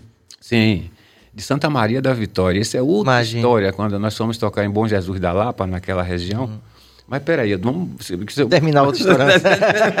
não esqueça Dos discos, dos discos. É? Os discos e as influências. Os discos, ele falando da guitarra, mas a guitarra foi logo depois, porque é, quando eu percebi que eles estavam tocando muito, assim, eu comecei a tocar junto com Marco Aurélio e Luiz, que tocavam muito bem. É, antes foi a, foram bandas é, que eu fiz parte, mas que não tive assim a, o ad libitum, aquilo de se encontrar todos os dias e tocar o que queria. Hum. As bandas antes eram de, de, ensaiar, de copiar as músicas e fazer os shows. Então, essa experiência é, inicialmente foi assim, se deu assim. E como eu não me achei capaz, eu não me achava capaz de tocar é, da forma como o Luiz, como o Marco Aurélio tocavam, eu preferi ficar na bateria. Hum. E foi aí um barato, né? Essa tama imperialista aí, uma dupla, não sei o quê. Então eu era mais um sonho, o baterista. Né? Um sonho de bateria. Sim, sim, sim, sim. A história, a guitarra, eu continuei usando, é, de vez em quando eu tocava, sempre todo mundo queria tocar a guitarra e a bateria. É, e, mas assim, tocar para valer mesmo foi a partir do pique, a guitarra. Eu tentei no Eva, mas já tinha um guitarrista no Eva. Uhum. E eu estava comentando com os meninos aqui que era muito difícil para um negro aparecer tocando guitarra, era, coisa, era ainda coisa. O tambor era o instrumento do negro, assim, que se via, não é? Não era a guitarra como com distorção, com delay, com esses efeitos todos. Então eu, eu só consegui é, tomar posse do meu próprio trabalho, os meus próprios arranjos no Bloco Pique. E aí foi onde você viu. Aí eu tava com. É que foram duas bandas incríveis. A primeira no banda do Bloco Pique foi Toninho Batera, hum. Fernando Nunes, Robinho, sabe? Esses caras. E a, Fernando é um queridíssimo. É. E a segunda música. banda que eu consegui montar no Bloco Pique foi basicamente os Novos Baianos, que foi o Didi Gomes, Jorginho Gomes. Hum. É, foi a banda de 89, Ari Dias. Ali, é. é Ari Julinho Villani. Então. É, e eu, guitarra, os caras estavam tocando como Pepeu, entendeu? Então, Imagina. então, Porra! É, e eu era o guitarrista do meu trabalho, então eu tive que é, que, que, com esses caras aprendi muito. Muito, muito. Até hoje aprendo. Ó, a gente tá com uma audiência bem legal, principalmente para o horário, né? E a gente tem algumas interações. Eu queria que você puxasse Vamos, essa. Lá, então. Puxa aí, porque Vamos tem perguntas para Márcio, né? Reorganizar aqui, por favor, Billy. Você dá uma força aqui, Você Billy. chegou atrasado pra porra por causa desse barulho. É, né? então trabalhe, né, velho? Trabalhe. Vai, o cara para negócio de Bahia, rapaz. E a gente aqui trabalhando. Oh. O quê? Eu torci pro Bahia cair, viu, Cardoso? Tô tomando vinho. Sabe disso. Nada. Dá um hambúrguer pra Cardoso. que vinho que é o silêncio. Apesar de Cardoso ser Bahia, dá um hambúrguer pra ele. Você não lembra aquela... Não, não, não. Olha lá, chegou a pergunta. Olha, Lilian Paula, o que você julga ser o mais importante na música? Para mim, sim. Pô, a música, a própria música, a, a, a, depender da sua relação com ela. Por exemplo, eu, eu venho tendo uma relação de respeito com a música todos esses anos. Acredito que por isso consigo ainda viver de música, pela, pela relação que tenho com ela. Ah, o, eu acho que isso, o respeito é, que você tem pelo, pela música que você, que você faz, determina é, o, o, o, tempo de sua carreira. Eu, eu tenho 63 anos e continuo tocando, cantando. Então, eu já tenho, assim, é, já posso falar dessa experiência que acumulei é, até aqui, é, disso, de que é possível, é claro que eu vou continuar tocando. E tem a ver com a minha relação, com o respeito que tenho pela música. Eu acho que uma coisa importante para a música é o respeito que você tem por ela. No caso do artista. No, no caso do, do, do artista. Fantástico, fantástico. Vamos puxar mais um aí, Cabas. Legal, a galera tá participando aí. Roba, Robaí, Robaíasson. Ele é Bahia, esse cara aí, viu? Como foi a virada para o reggae? Ah, foi em 2000, 2000 para 2001. Uma história linda, maravilhosa. É, eu tinha retornado para o Brasil, fiz alguns shows, cantei em Tabuna, Carnaveon com Ivete, e me vim para Salvador buscar meu espaço de volta. É, levou um tempo até eu, eu, conseguir voltar a trabalhar e terminei. É, bom, fui parar na rua. Eu não quis mudar, não quis voltar para Itabuna, não quis ser fazendeiro de cacau. Eu preferi ficar na, na música. Então, fiquei sem, em situação de rua é, no final de 2001, porque não consegui, é, não conseguia me manter. E fui para o centro histórico. É, na primeira noite, não sei, Dai Tribal. Dai Tribal. Sim, sim. Camisas coloridas no pelourinho. Juntou com um índio, asa branca, índio ali na ladeira do, do, do, do carro. E conseguiram uma noite para me dormir lá. Mas foi, foi uma noite só. Depois eu estava no Pelourinho, em situação de rua. E é, soube da comunidade da Rocinha, através de Dai Tribal, uhum. que me levou lá. Vamos ali conhecer a comunidade. Eu não, entramos numa porta assim, parecia uma mudança de dimensão. Estava é, num é lugar. É com árvore, é, pássaros migratórios, árvores centenárias, todo tipo de fruta, frutas, uma comunidade de 53 famílias, aí, gente de todo tipo que trabalhava, que acordava 8 da manhã, artistas, é, e tinha uma banda de reggae chamada Bem-Aventurados. Alumínio, né? Alumínio, Garimpeiro, Miro. Garimpeiro. E é, eu estava aí e fui conhecer a banda. É, até aí eu era uma pessoa, é, eu estava tendo alguns problemas com, comigo mesmo, na minha relação com as drogas, com o álcool, é, e eu precisava resolver aquilo, porque se eu não, não, não, não, não tivesse resolvido, talvez eu não tivesse aqui para contar a história, porque uhum. é, eu vivi uma, uma fase de muito sexo, drogas, rock and roll e música brasileira, é, e, e, e, precisava, eu já não estava muito bem comigo, né, com, com, com, com essa questão eu já não, não, não aceitava mais, não me aceitava, é, mas não conseguia parar. Não conseguia parar com as drogas, com, com aquele, tudo que estava é, comigo naquele momento. E, bom, comecei a tocar reggae com os bem-aventurados. Eles sabiam que eu estava ali e eu sabia que eles estavam ali. Eu estou aqui, vamos tocar reggae. E me lembro que no começo o alumínio falava para mim, ele não, me, não era direto, não, Márcio, porque os fãs estão achando que você está tocando guitarra muito rápida. E o reggae é um pouco mais lento. O reggae é um pouco mais lento. Vamos fazer mais as melodias tal. É, e eu comecei a pensar, digo, é, pode ser que ele tenha razão. É, eu fiquei muitas horas eu passei com, com alumínio. É, é, foi um intensivão ouvindo tudo que existia de reggae, roots, e a história do reggae. Como começou, os artistas, Bunny Spear, Bob, tudo o que, que aconteceu. Então foi um intensivão forte na Rocinha. Você pode pensar que o fato de eu ter estado na rua é uma história triste, mas eu acredito que foi o que salvou a minha vida. Porque é quando comecei a tocar reggae, comecei a tocar as notas mais lentas, eu mesmo comecei a me acalmar por dentro.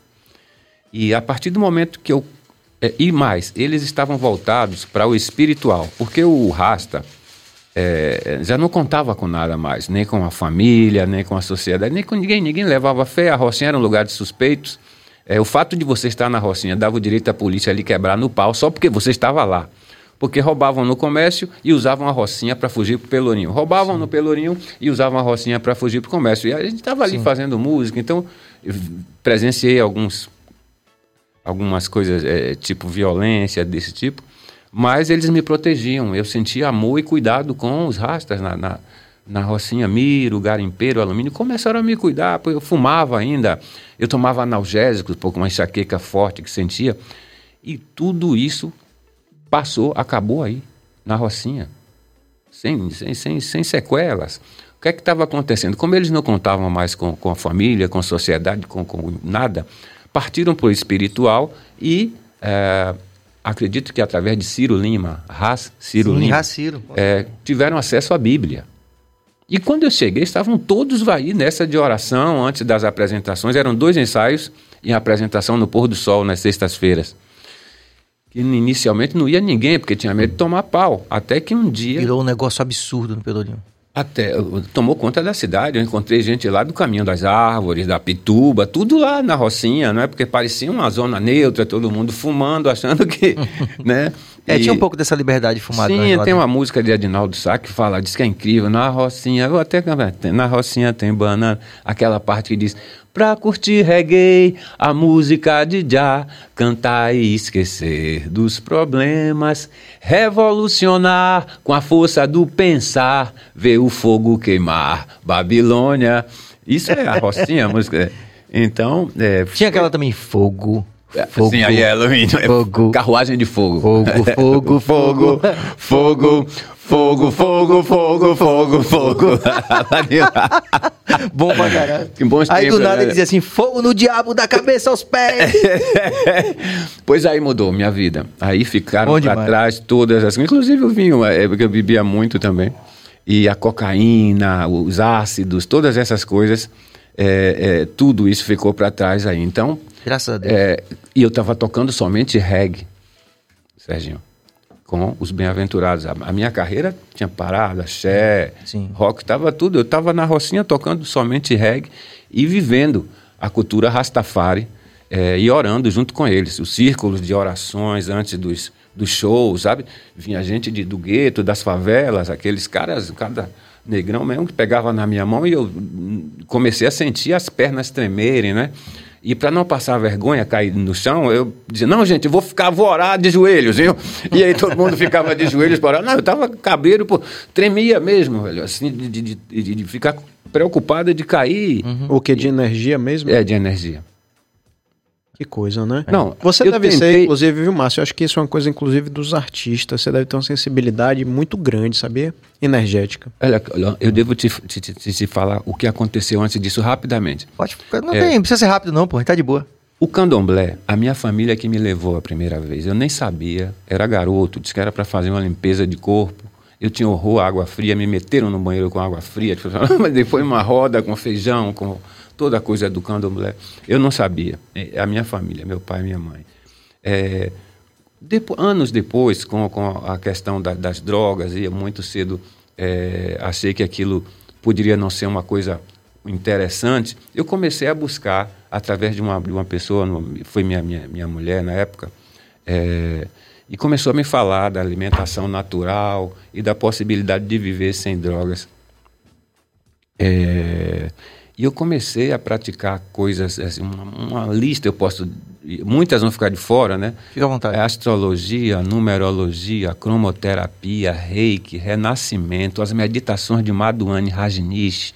E sempre fui muito ao extremo. Eu fui morar no centro de, de- de meditação do, do, do Osho, o Madhuane Rajneesh, que eu conheci. E o lugar onde, a, onde era a, a, a. A, a, a Osho Praguita, na Maralina. Hoje é uma estação de luz da, da, da Coelba. Você pensa por que que isso? Porque a energia que foi dispersada aí dentro, sabe? Eu fui morar. Tinha umas meditações muito fortes. Então se transformou num. Se passa lá, tem a- fortes energias, fios. Pois é, né, é elétricos. interessante. É dali que vem a energia da que, a- que acende a cidade toda, né? Você ajudou isso. Olha aí, eu estive ali. E então eu, eu pratiquei todas essas coisas e na um- uma grande parte delas fui cobaia, porque essa essa querida que estava comigo na época estava estudando psicologia, estudou oito anos e de repente entrou pelo alternativo e lá vai budismo e lá vai Namyo Rekengyo. Então essas coisas tudo eu pratiquei e acredito que tenha sido um degrau de uma escada, eh, a escaleira del cielo. É, Stand to Heaven, me parece, né? Led Zeppelin. Isso. Um clássico, Heaven, né? Marcou uma geração a música. E essa escada, ela existe. Alguém viu. e eu acredito que cada coisa dessa que eu pratiquei é um degrau dessa escada para me ter chegado até onde estou aqui agora. Eu não, não me acho tão especial, mas é, tenho um, é, assim, é, contato com pessoas que, que não conseguiram sair. E, e- Então, é, algo aconteceu comigo naquele momento.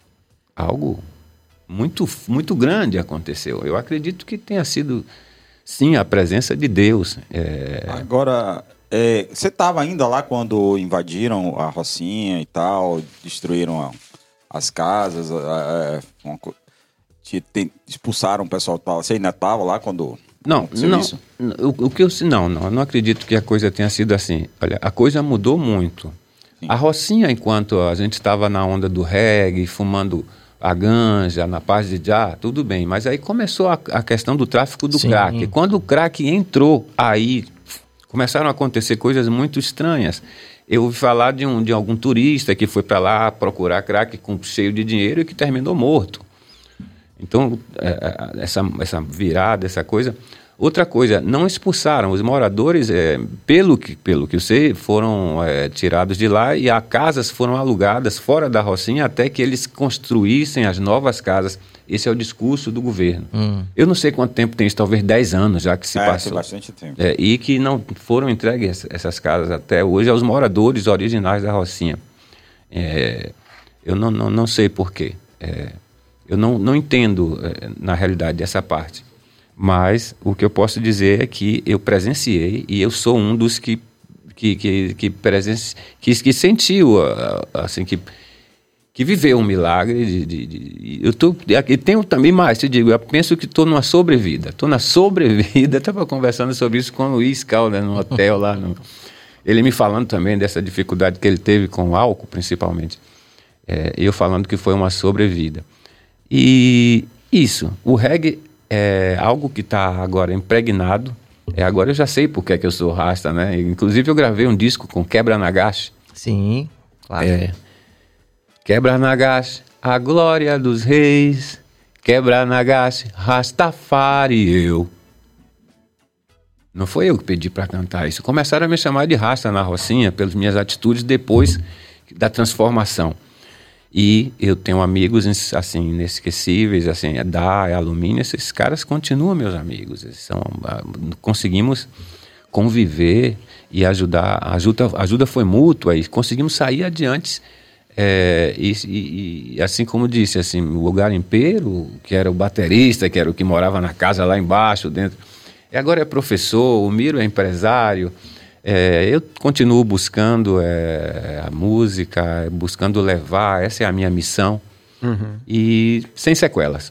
Agora você falou assim uma coisa que me chamou a atenção. Você falou assim: ah, eu não, não acho que eu seja um cara especial e tal. Mas eu acho que você está numa classe é, que eu considero muito especial de pessoas que, conhecer, que conheceram o sucesso, né? Assim, a fama, o sucesso, toda a sedução que, que envolve isso, né? E depois falou aqui sobre estar em situação de rua no Pelourinho e lidou muito bem com isso, né? Poucas são as pessoas que, na minha opinião, que conseguem lidar bem com isso, né? Chegar tão alto e depois chegar tão baixo, entenda o baixo que eu estou falando, no sentido da insegurança que você tem, é, né? Um dia você devia ter um super conforto e depois você vai dormir na rua. Como foi para você essa montanha russa né, na sua vida? É, me trouxe até esse que eu sou agora, construiu esse aqui. É, eu, a minha intenção é amor, é amar. É, passar amor com tudo isso que passei, né? Fui cantor dos ricos e cantor dos pobres. E, e da, da, classe média também, né?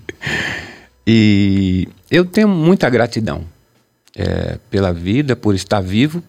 É, tô, sou muito grato por, por, por, por, não ter sequelas, por ter os membros, por ter os braços. Hoje estava ouvindo uma entrevista. A lucidez com, também, é, né? Lucidez. Estava ouvindo uma entrevista hoje com Mike Stern, que é um dos meus hum. guitarristas favoritos.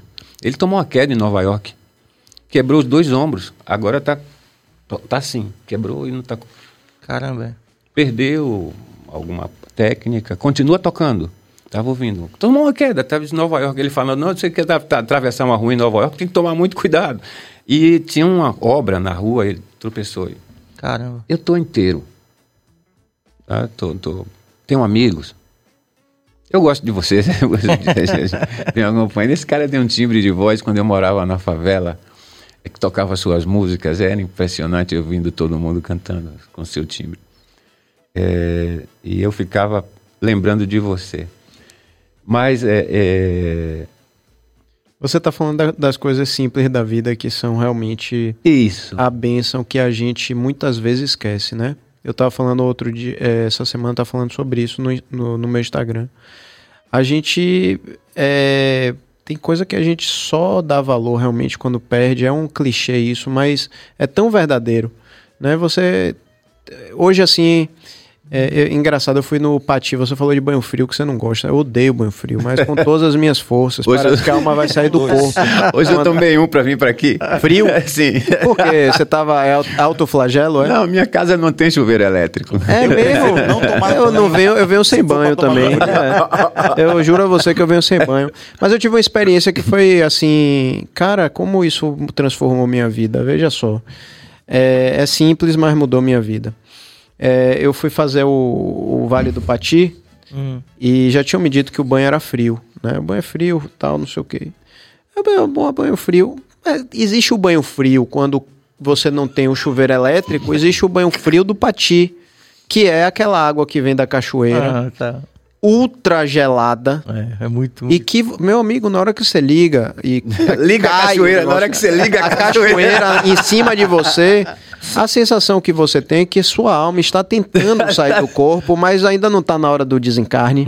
E aí você fica, né, recebendo aquele negócio.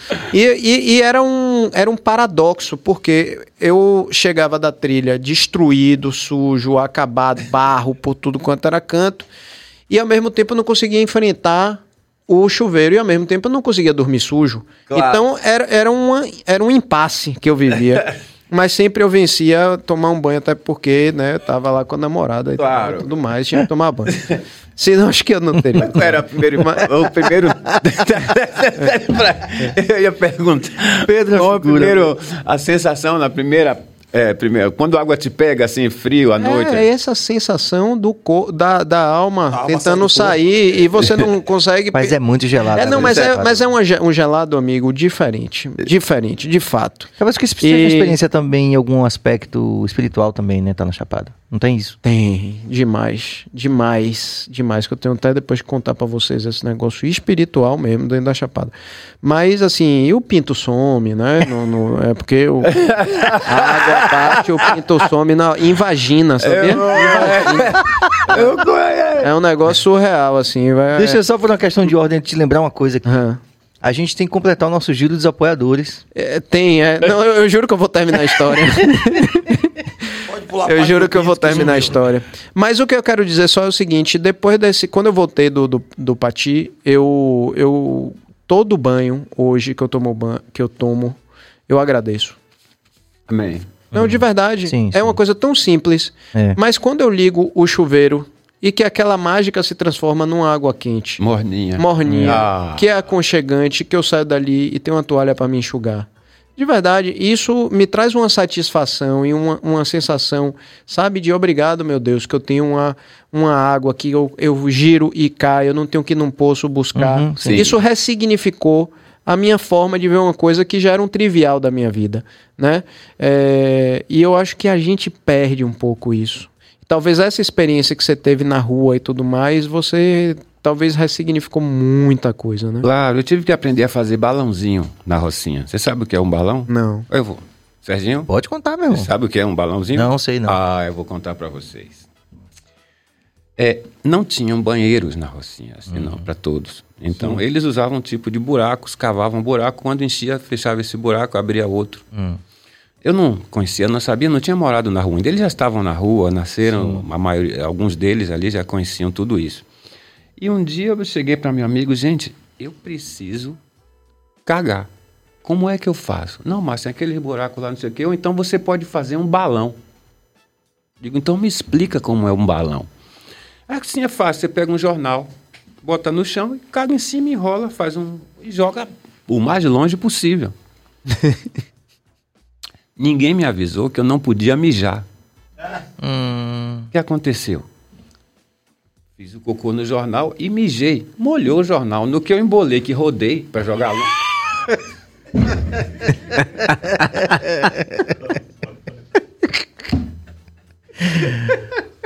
Entendeu? foi horrível. Merda pra todo lado. Não, não, não tive como. E você devia ser muito querido, porque você não foi expulso, né? Da unidade.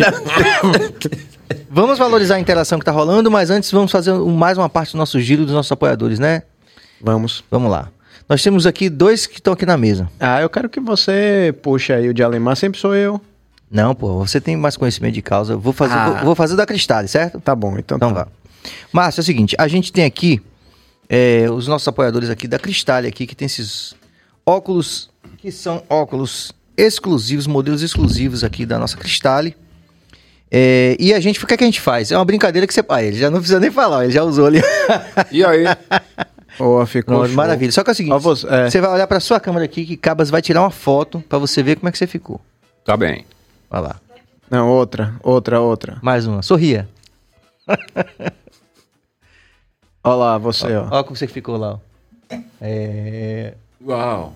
Muito bom. Parece que nem, parece ninguém, não lembrei de ninguém com esse óculos. Eu pensei Vamos em, aquele, como chama? Parece É, Marcionilho, né? Lembra um pouco com o Steve Wonder, tá? Parece um cara que toca muito, viu? Ó, Glórias a Deus. e você, Já?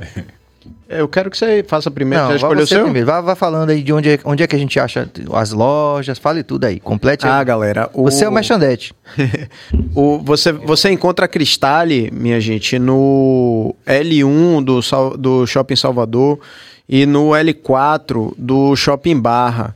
E você lá fale com Dona Maísa, que Dona Maísa resolve a sua vida, seja de óculos receituário, que é óculos de grau, ou óculos de sol.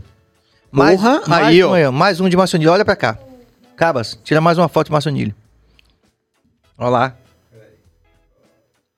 Olha lá como você ficou. Sim. Aí, ó. Rapaz, é estiloso demais. Agora vou eu, hein, Cabas. É. Vamos lá. Orfeu. Morpheus do. Como é o nome do filme? Matrix. Matrix. né? Matrix. Eu tô É ficando até meio gordinho como ele, eu tô achando. É, eu achei você sim, mas tá maior sim. É, tô, ma- tô malzinho, né? Tá, tá. Também pra su- sustentar a Gibson Paul tem que estar. É, tem que, sim. dar, tem que dar uma malhadazinha pra poder. A Paul não é brincadeira. Agora o nosso merchandete, E agora eu. Pedro Valente. Olá. Mudou, velho. Outra cara, velho. Olá. Olha eu ali, cheio de marra. Incrível. Tá vendo? Eu fiz cara de quem acabou de compor um hit. E já emende aqui com o nosso de Alemar, porque aí nossos convidados Ah, sim. vão ficar à vontade pra pegar aqui o pastel de nata Claro, Tá, claro. tá. e outras iguarias. Eu- Passa aí essa bandeja de pastel de nata pra eu mostrar pra alguma galera. coisa depois. Ah. É, colocar isso aqui de novo. Consigo. Ah, dá pra botar Tá, pra aqui. beleza, Obrigado. Beleza. Ó, minha gente, o de Alemar é uma doceria conventual portuguesa. Você sabe o que, é- o que são doces conventuais portugueses? É, eu não vou falar muito porque hoje a gente tá, combinou que nossos merchants são mais curtos. Mas o de os doces conventuais portugueses são doces que eram feitos nos conventos portugueses de outrora. E aqui a gente tem o famoso pastel de nata, que em Belém, em Portugal, chama-se pastel de Belém, que nada mais é do que um pastel de nata. Mas como tem uma, uma coisa tradicional em Portugal, em que você só pode chamar pastel de Belém o que é feito em Belém, Hum. pertinho da Torre de Belém.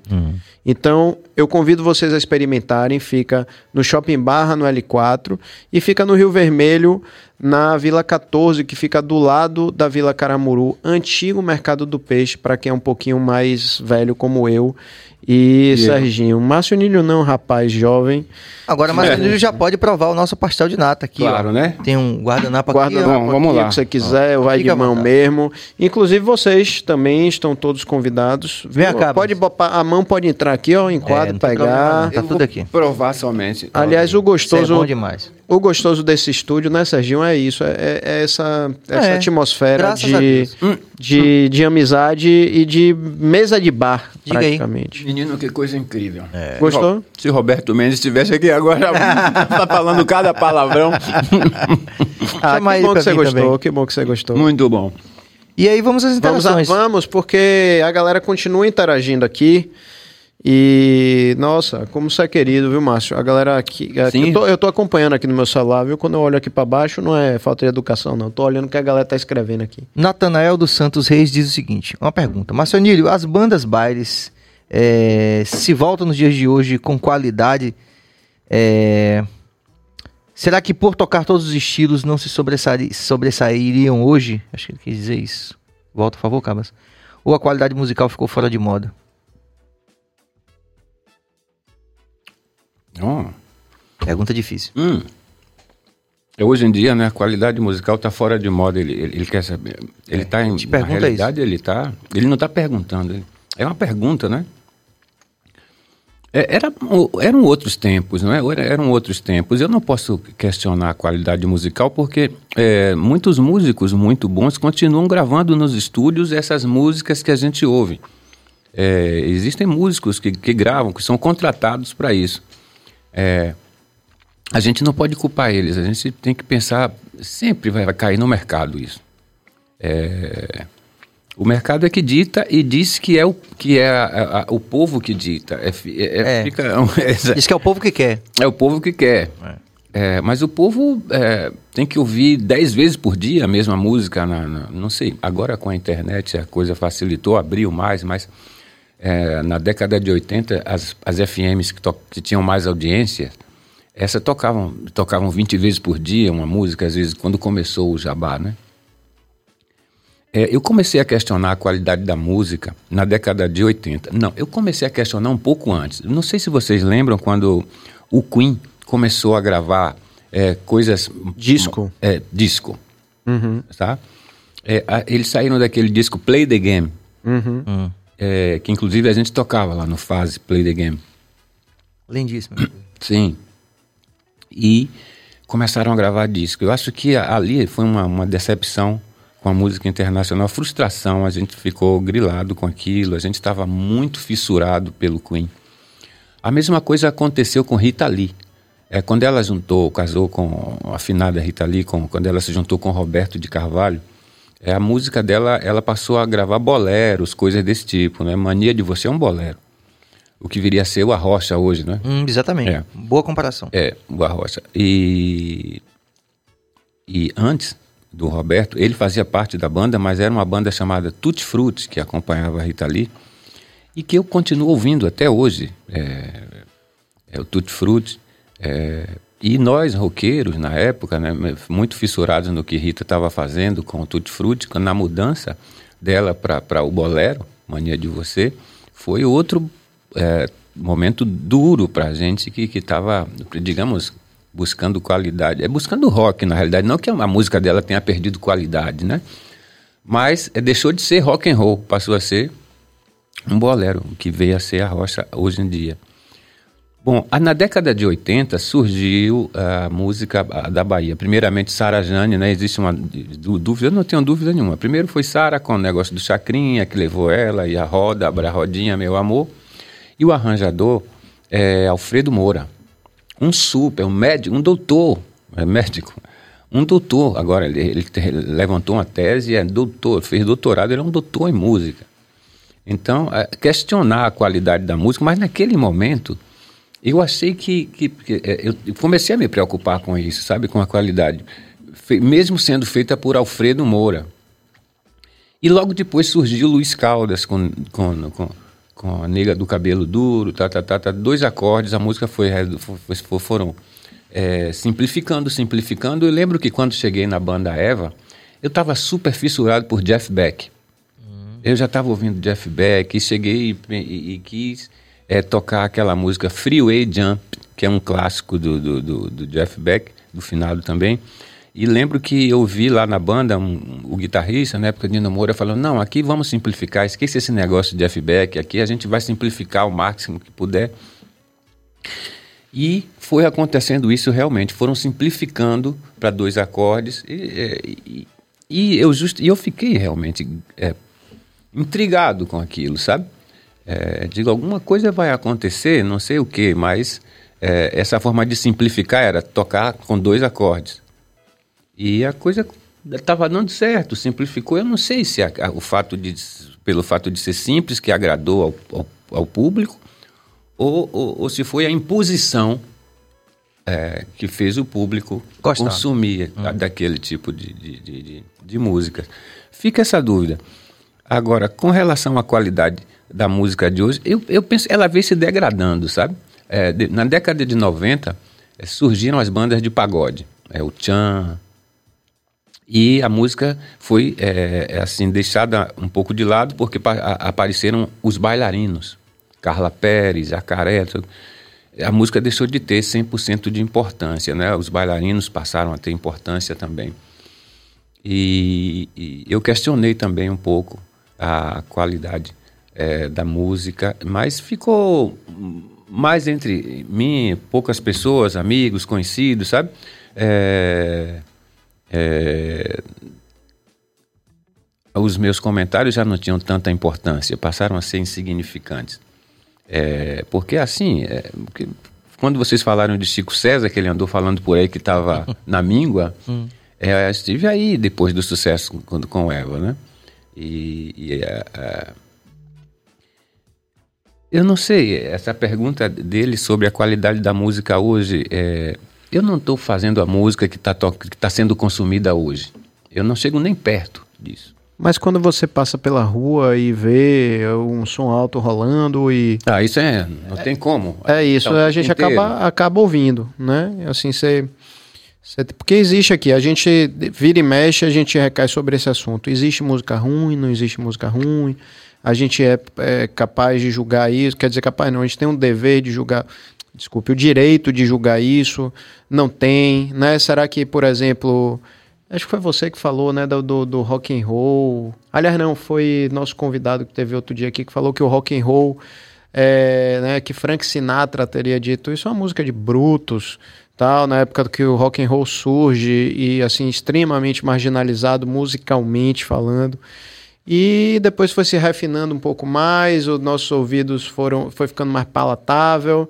E hoje é como se a sensação que a gente tem assim, pô, hoje você ouvir rock, rock é quase erudição comparado ao que a gente é. tem hoje na prateleira musical, né? Posso acrescentar só mais um detalhe interessantíssimo? Os Beatles começaram com uma música extremamente comercial e terminaram com uma música extremamente conceitual. Uhum. Isso é muito curioso. Quer dizer, o sucesso, né? Eles foram é, é, como diria, sofisticando a experiência estética deles. Foi o inverso do que o mercado geralmente diz, né? Quer dizer, você parte de uma música mais sofisticada para mais diluída, dois acordes, enfim, qualquer coisa.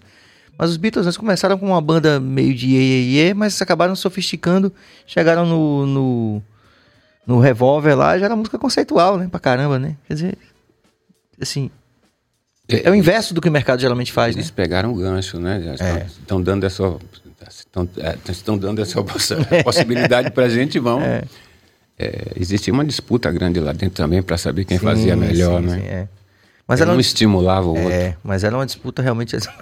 Vou, não, vou cada caso é um caso. Vou botar uma pimenta aqui. Então, é vem, é vem, é vem, é vem. Pode botar pimenta. Ó, mesma hum. época dos. Eu, eu, eu tô sendo bem sincero no que eu tô falando. Eu gosto hum. dos Beatles. Hum. Mas não é nem a quinta melhor banda da época. Tinha Steve Wonder que era milhões, é, é milhões de vezes melhor. Eu tô vendo o Caba se acabando de rir aqui não, de você. É, é não, é. Steve Wonder é um milhão de vezes melhor do que os Beatles. Fato, só que ele é negro, cego. E aí tinha os Beatles que faziam aquelas músicas bobas e não sei o quê. Não mudou nada. As pessoas insistem em dizer que os Beatles não revolucionou absolutamente nada. Quem revolucionou... Isso é uma grande grosseria que você está dizendo. Em termos de harmonia, de, de, timbre de voz e tal, não sei o quê. Steve Wonder estava um milhão de vezes à, à frente. Mas por, por fato dele ser negro, cego... Não. E, é, com certeza, Sérgio. Você está falando uma grande grosseria. Não, não é uma grosseria. é coisa de gente branca. Só isso. Não, Os Beatles disso, eram coisa de gente disso. branca, mas não. tinha Steve Wonder que era muito melhor. Infeliz... O, o, o, você pega os meninos do. Não, o, não. Os irmãos do, é, os Jackson, por exemplo. Tinha muita gente boa na época, só que as pessoas, como você falou, era, era uma coisa extremamente comercial. E eles notaram que eles eram muito comerciais e eles começaram a falar: pô, a gente tem condições de fazer coisa melhor. Tanto é que eles reconheceram e fizeram coisas melhores. Mas que grosseria aí você tá dizendo? Não é, Você São? Isso é são experiências distintas, Billy. sei. Você lembra do é cientista? de São experiências distintas. Não, nada disso. Politi- e Politicamente, tem uns cientistas que né, sempre lá, Claro. revistas em quadrinhos, desenhos animados, os ingleses. Nós vamos dominar o mundo! os ingleses, eles são terríveis. agora sim, por exemplo, tem também falando de, do Dominaram, que tinha, de né? fato, né? Sim. É, pô, outro dia me crucificaram no, no Twitter que eu botei que Beach Boys é, são maiores do que os Beatles. Não na minha não. opinião. Não, na minha opinião, é bem humilde. bem humilde. É engraçado essa coisa. Por exemplo, eu sou super fã de Elvis Presley. Eu Grande, gosto- grande também. Eu gosto demais de Elvis Presley. Elvis Presley não era porque era branco. Isso é uma grande grosseria em termos de I música. Não é porque Elvis Presley era branco que ele era necessariamente pior do que qualquer artista negro. Eu acho que a experiência de Stevie Wonder é definitiva, como a de Elvis também é, como a dos Beatles também é. E outra, Isso é Elvis grande era grosseria. um cara Discordo. branco que tinha voz negra Não. e fez sucesso. Quem é? Elvis. Chuck Berry era Frank melhor Sinatra do que também. Elvis. Frank Sinatra É. era branco também, mas era um, é, pra mim é era fantástico. E daí? A Amy Winehouse, por exemplo, né? Não gosto. Era, era, não, Não mas era uma gosto. branca com a voz negra. Mesmo assim, não pela, gosto. Pela É. né? Não gosto. A experiência dos Beatles é mais complexa. É bem complexo esse assunto, hein? É, Mas é. qual- qual a é sua que Billy, opinião? Billy, Billy, tá, Billy tá, tá misturando aí Não. música com cor de pele. Eu quero ver É. a opinião de. A verdade é essa. não de- sei, de- não- Mas é, irmão. não Você sei. acha que não Vamos é? ouvir nosso convidado. É, vamos ouvir nosso convidado. Ó. Melhor. É, Não, então Mas pegue agora é aí. nosso convidado. Por Eu vou favor. falar porque. Daqui a eu, pouco- inclusive- Inclusive, iria acrescentar que no reggae music, quem é que tá quem é o sucesso do reggae hoje? São brancos.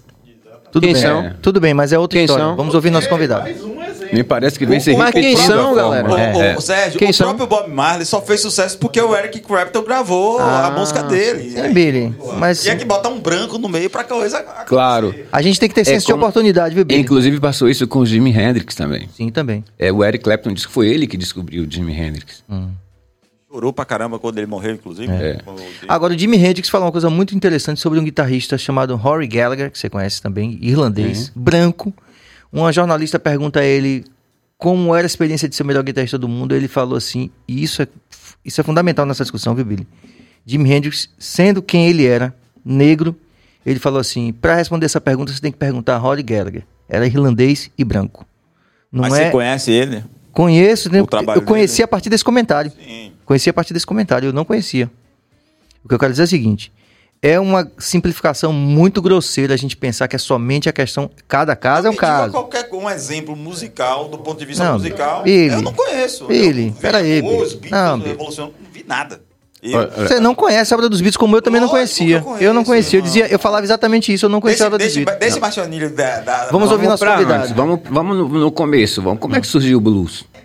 O rock and roll é um blues mais rápido, a gente sabe disso. Como, onde surgiu o blues? Nas plantações de milho, quando era proibido o negro falar com o outro, trabalhando nas plantações de milho. Então eles começaram a imitar os pássaros, é, animais, e, e- e- os bebopes os- do blues surgiu aí nas plantações de milho. Inclusive o uísque, Jack Daniels, foi criado aí nas plantações de milho porque o negro também não podia, a gente não podia beber. Então criamos nosso próprio uísque, que é, o- é símbolo hoje do blues, do rock, o Jack Daniels, né? Uhum, perfeito.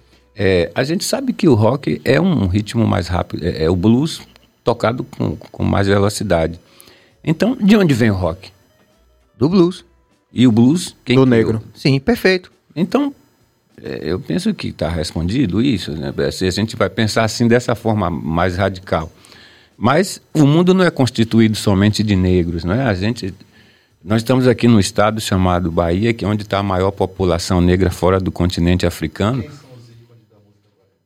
Olha aí, quem são os ícones da música baiana? Num lugar onde está a maior Sim, claro. população. Claro, perfeito. Eu- Marcionilho, depois que você sai da banda Mas, gente, Eva, mas a experiência quantos estética- negros assumiram a banda Eva? Não, peraí. Antes de mim não tinha nenhum negro no trio elétrico, não somente na banda Eva, mas não tinha nenhum negro rasta cantando como band líder em nenhum trio elétrico da Bahia. Concordo, mas eu- eu- a gente não está discutindo isso, a gente está discutindo a experiência. E depois de mim não teve Não outro. teve outro. Ok, É isso que eu concordo. tô falando. Mas não, a gente tá- a gente não está falando disso. A gente está falando que, que a gente está é, é, é, linkando a experiência estética de um artista a, necessariamente a cor da pele. Também não é isso.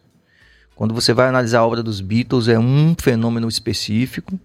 Quando você vai analisar a obra de Elvis, Elvis. Presley, é um outro específico, na Meu minha grande opinião. Amigo Sérgio, se você fosse jurado e tivesse Paul McCartney, Ele. John Lennon e Steve Wonder cantando, você escolheria qual dos três? Mas Billy não se resume só ao como se canta.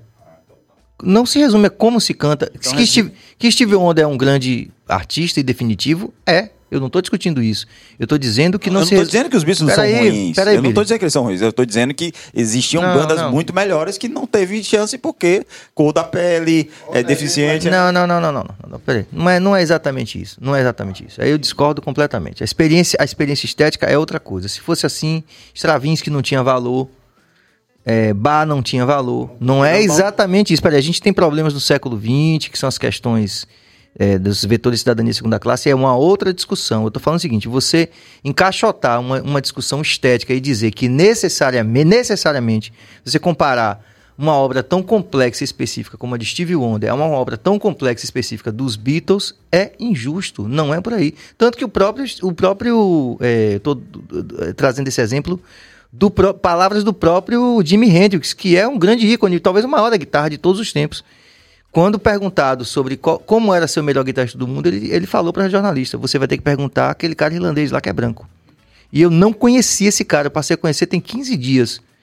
Então, se o, o- se o. Veja, se o Jimi Hendrix tem a percepção, a sensibilidade de entender que, apesar das complexidades sociais históricas, é, existem esses fenômenos que são é, legítimos, a gente também tem que entender que existe espaço para uma experiência estética definitiva que não tem necessariamente que ver com a questão da cor da pele ou do gênero, por exemplo.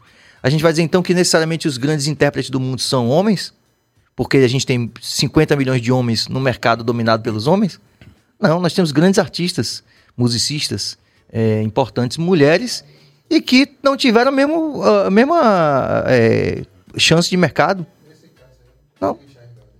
Não, tudo bem, mas eu mantenho a minha opinião. Não, é, tu- tudo bem. Eu também tô de acordo aqui com a maioria aqui, porque Sim. isso é replicado, sabe? É, Ah. é- mas esmagadoramente. Ô, maluco, fala eu no acho, microfone. Eu acho, inclusive, que é aquela coisa do negro ter que fazer 50 vezes mais que isso. Sim, né? sim. O Steve Wonder tinha que ser 500 vezes o que ele é Sim, ser considerado. A gente vê isso o tempo inteiro. Mas não dá pra E, assim, comparar duramente, falando- pô. Eu não tô nem falando de que, assim, quem é o maior, quem é o, quem é o melhor, É, quem é o pior. não existe isso. Mas eu tô falando de que a gente sabe que pra o negro Ah. ser o cara, né? Aí, tipo, isso não tem nem onde que a gente né, começar a falar. Porque Com certeza, cabeça. Mas exatamente isso que a gente está falando. A gente não pode resumir o sucesso de Gershwin, o atingimento estético de um Gershwin, de um Stravinsky, de um Smetak, porque os caras eram brancos.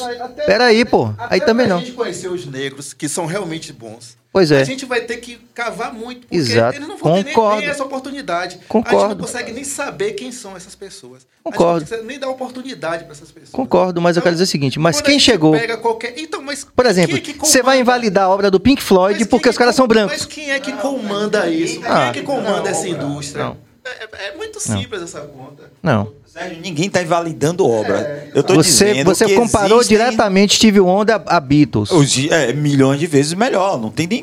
É, Rapaz, é incrível. mas que bobagem isso, bicho. Não, não, É você tá bobagem você entendendo. comparar, um- Rapaz, vamos você comparar um hambúrguer. É. Vamos voltar pra Ó, Bacionilho. ó, Marcionilo, Marcionilo, você comparar hambúrguer com pastel de nata. Não, ô, ô, ô, não, não, Tira aí, é, não, Ô, Marcionilho, é, a pergunta que, eu, que não quer Nosso calar. convidado, nosso convidado. vai lá, Ricardo Marcelo. Chaves esteve aqui, certo? E falou dessa questão do bloco. Hum. Que se fazia testes físicos, certo? Para ver se uma pessoa no bloco poderia estar ali naquele aquele metro mais lindo do, da avenida. que O metro, o metro quadrado foi vendido assim, publicitariamente. Tá aqui o nosso O metro quadrado mais, Mais bonito, bonito da da avenida. Da avenida. Esse é o slogan. Com a palavra do nosso convidado. Ué, Ué, exato. Como era você estar lá, ali em cima comandando aquela galera e não ver é, os semelha- seus semelhantes ali e tal? E como foi sair do bloco, é, ir para as televisões, que eu lembro que tinha aquela, aquela, aquela tia, tia Arilma, é, Jamil, ou Jamil não, é Sampaio, né? É, Que era baixinho, que você, que você ia participar daqueles. Como era para você essa- essas questões aí? O programa Josenel. É, 20 anos depois, quando estava morando na favela com os rastas, eles diziam para mim: a gente ficava admirado, louco por você, a gente estava louco. Estávamos todos loucos, querendo conhecer, estar com você, mas os seus seguranças não deixavam a gente se aproximar. É, eu ouvi isso, mais 20 anos se passaram para me poder ouvir isso.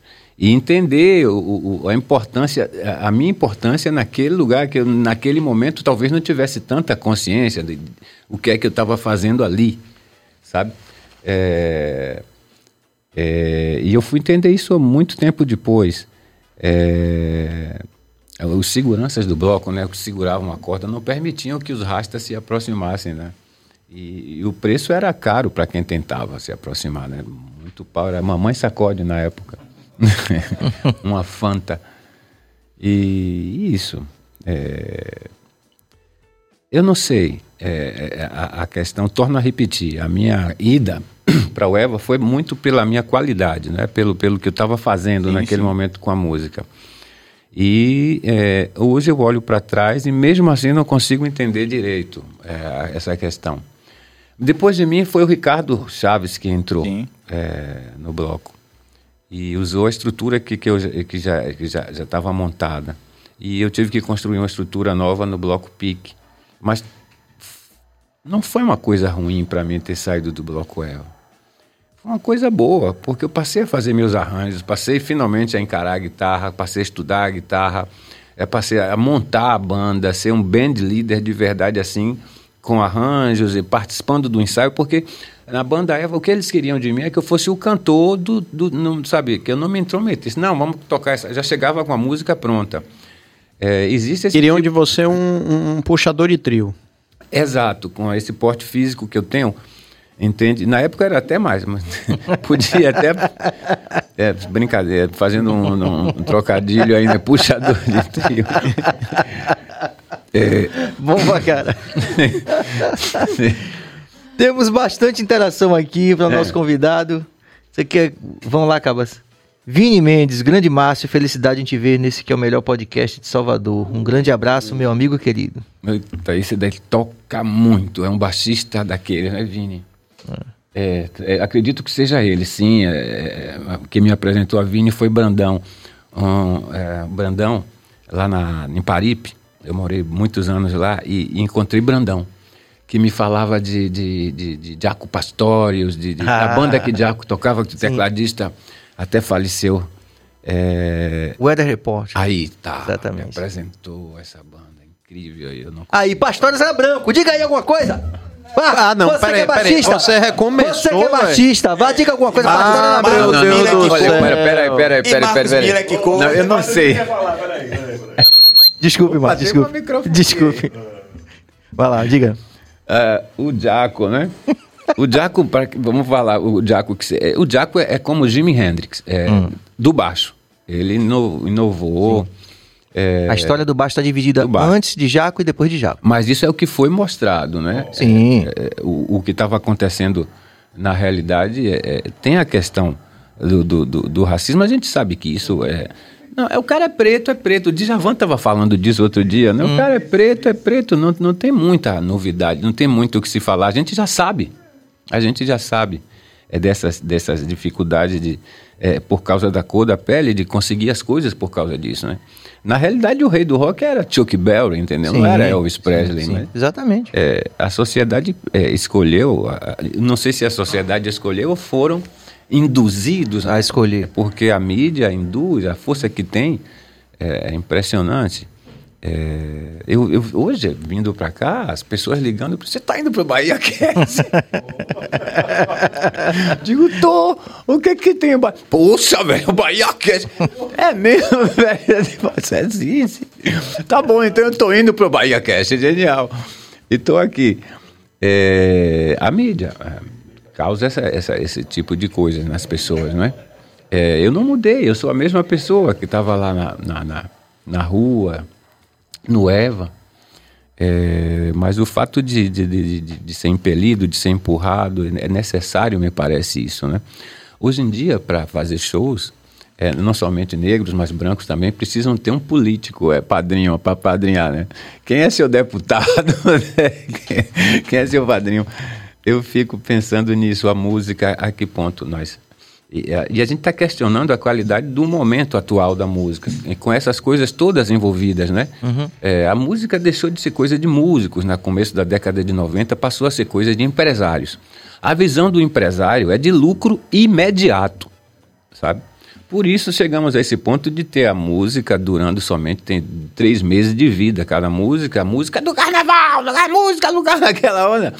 O carnaval seguinte, se você perguntar para uma quantidade de gente, você lembra da música do carnaval do ano passado? Ninguém, a, ma- a grande parte, a maioria não vai lembrar, uma minoria vai lembrar. Além de não lembrar, eu acho que o que, é mais, o que mais assusta é, por exemplo, você imagina alguém hoje ouvindo ainda a música lá de Léo Santana que ganhou o carnaval? Com todo respeito ao Léo Santana, né? Porque não é a questão de Léo Santana, é a questão de todos os carnavais de, um te- de uns tempos pra cá. Parece que a música ela é tocada a exaustão, ela satura e não só nos, na- nos dispositivos de música, mas nas redes sociais, que muita gente está pendurado hoje em dia. Então você é impactado por aquela música de forma massiva em todas as plataformas possíveis e imagináveis. E chega uma hora que você não consegue mais, como alguém que come um alimento 300 vezes e depois não consegue mais ver. Por exemplo, tive isso com vitamina de abacate. Não posso ver vitamina de, ba- de abacate. Eu Uh. sentir o cheiro de vitamina, Ah, que me dá vontade de vomitar. Você comeu muito. Eu tomei muita vitamina de abacate que o- e aí saturou. É a melhor gordura, mas é É, gorduroso. eu né? sei disso. É. Então, eu passei mal uma vez, então tenho essa memória. Eu também do, passei. Do vômito, de, enfim. Então, Você eu já acho comeu que salada de abacate? já. É, com sal, alho? Aí passa, Ah, mas tá. vitamina de abacate com leite é, não, não vai. Então eu acho isso, eu acho que acontece uma coisa hoje de que a música toca, toca, toca, toca e parou. Para. Aí entra num, num, num buraco negro assim que você não consegue mais achar, né? Uma coisa meio espacial assim. E aí fica esperando a próxima. A próxima, exatamente. próxima, que vai causar o mesmo efeito. Uhum. Vamos valorizar a interação aqui o máximo que a gente puder, porque esse bate-papo tão gostoso aqui já tem 2 horas e 20 minutos. Eu tô acostumado, eu falo sete horas às vezes no telefone. Vai lá, grande Pedro, me diga aí. Escariz, relembrando Letieres, clave e tom, discorra sobre essa relação no mercado. Esse tá falando de teoria, né? Leithieres Leis. É. É, Leithieres fez um trabalho, ele, ele, ele mesclou, é, ele fe- fusionou a música instrumental e, com os tambores. E, convidou os mestres dos tambores, Gabi Guedes, e- Gabi, grande Gabi. pessoas que conhecem muito bem o que estão fazendo para justamente mesclar, fusionar esse, a percussão com a música instrumental. É um gênio é, conseguir fazer na Bahia o que é, o legado que ele deixou é impressionante. A clave é, depende muito de que música, de que ritmo, né? A gente define a clave. É, teoricamente, eu não, não saberia dizer para você quantas, mas que foi de uma importância tremenda a passagem do maestro aqui entre nós, sim. E isso vai ficar aí, tá? vai ficar aí. É, essa música não vai ser esquecida, não é? é somente três meses, tanto que ele já morreu e a gente continua falando dele, tocando e ouvindo a música dele como e, e a música continua sendo executada, tem outras pessoas que estão conduzindo isso aí. Eu acho de extrema importância. É, Leite Ares Leite. É, tem, é, assim, tive, con- convivi, "Ah, seu sacana, não sei o quê. Mas, um barato, isso. Faz falta, faz falta. É, e como faz, é. é.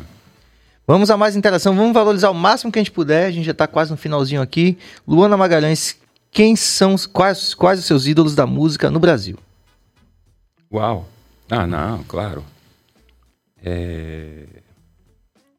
A gente. Cazuza, é incrível, é, essas coisas que aconteceram na década de 80, esses artistas. Mas eu venho ouvindo a música brasileira antes, na década de 70. É, é, Mutante surgiu na década é, nas 60, 68, mais ou menos. Eu continuo tocando no meu show ah, canções do dos Mutantes. É, na década de 70 surgiram bandas como é, Som Nosso de Cada Dia, é, em São Paulo. É, Manito, Pedrinho e Pedrão. Era um trio sem guitarra, teclado, baixo e bateria. É, eu continuo tocando essas canções até hoje nos meus shows. Essa banda, é, é uma das canções que eu toco dessa banda Som Nosso de Cada Dia, se chama A Outra Face. Se você aparecer um dia no show, é, você vai, entender, vai, vai, vai me ouvir tocar isso. É, o que que tem mais assim? Eu lembro do cantor do Casa das Máquinas, que foi uma. Casa das Máquinas, Ah, lembrando. Era a nossa Ivete Sangalo na, na rádio, na época a Casa das Máquinas tocava como Ivete Sangalo toca hoje, não sei se ainda toca com tanta... Mas essa é a casa do tal rock and roll. É, Que lembrança. Sim, nós tínhamos a Bolha, o Terço, que era a banda Terço? de Flávio Venturini, né? Ei, amigos, que dongo, gongo, gongo, cante a canção comigo. lungo, gang, gang, dagadadam. Essas coisas tocavam no rádio. Então, é, Isso é fantástico. é, tem algumas coisas, Made in Brasil, Made in Brasil. Breeze Brasil, é, outra banda incrível que tocava bastante. A Bolha, é, o Terço. Você falou da Black Hill mais cedo? Sim, sim. Era A Black Hill foi depois disso. Me parece que eu- essa- essas bandas que estou falando foi no começo da década de 70 e aconteceu alguma coisa grave que o rock and roll nessa época passou a ser coisa do diabo. O Raul depois falou, né, também. É, aconteceu alguma Sim. coisa. É, eu não sei, o cantor do Casa das Máquinas é como é? Simba. Simba. Esse é um dos meus ídolos, Simba, o cantor dos Casa das Máquinas. Na realidade, ídolo não, que eu admiro. É, porque idolatrar é já o nosso Deus ele é ele é único e, e, e somente a ele podemos idolatrar então é, o Simba era homossexual na- no começo da década de 70 imagina o que ele não sofria né Com e você se você prestar assistir os vídeos dos casa, do, do Casa das Máquinas na época você vê que ele não esconde a opção sexual dele e no palco. Ele mexe como uma menina uau da- com aquelas botas já enormes que eu também usei aquelas botas.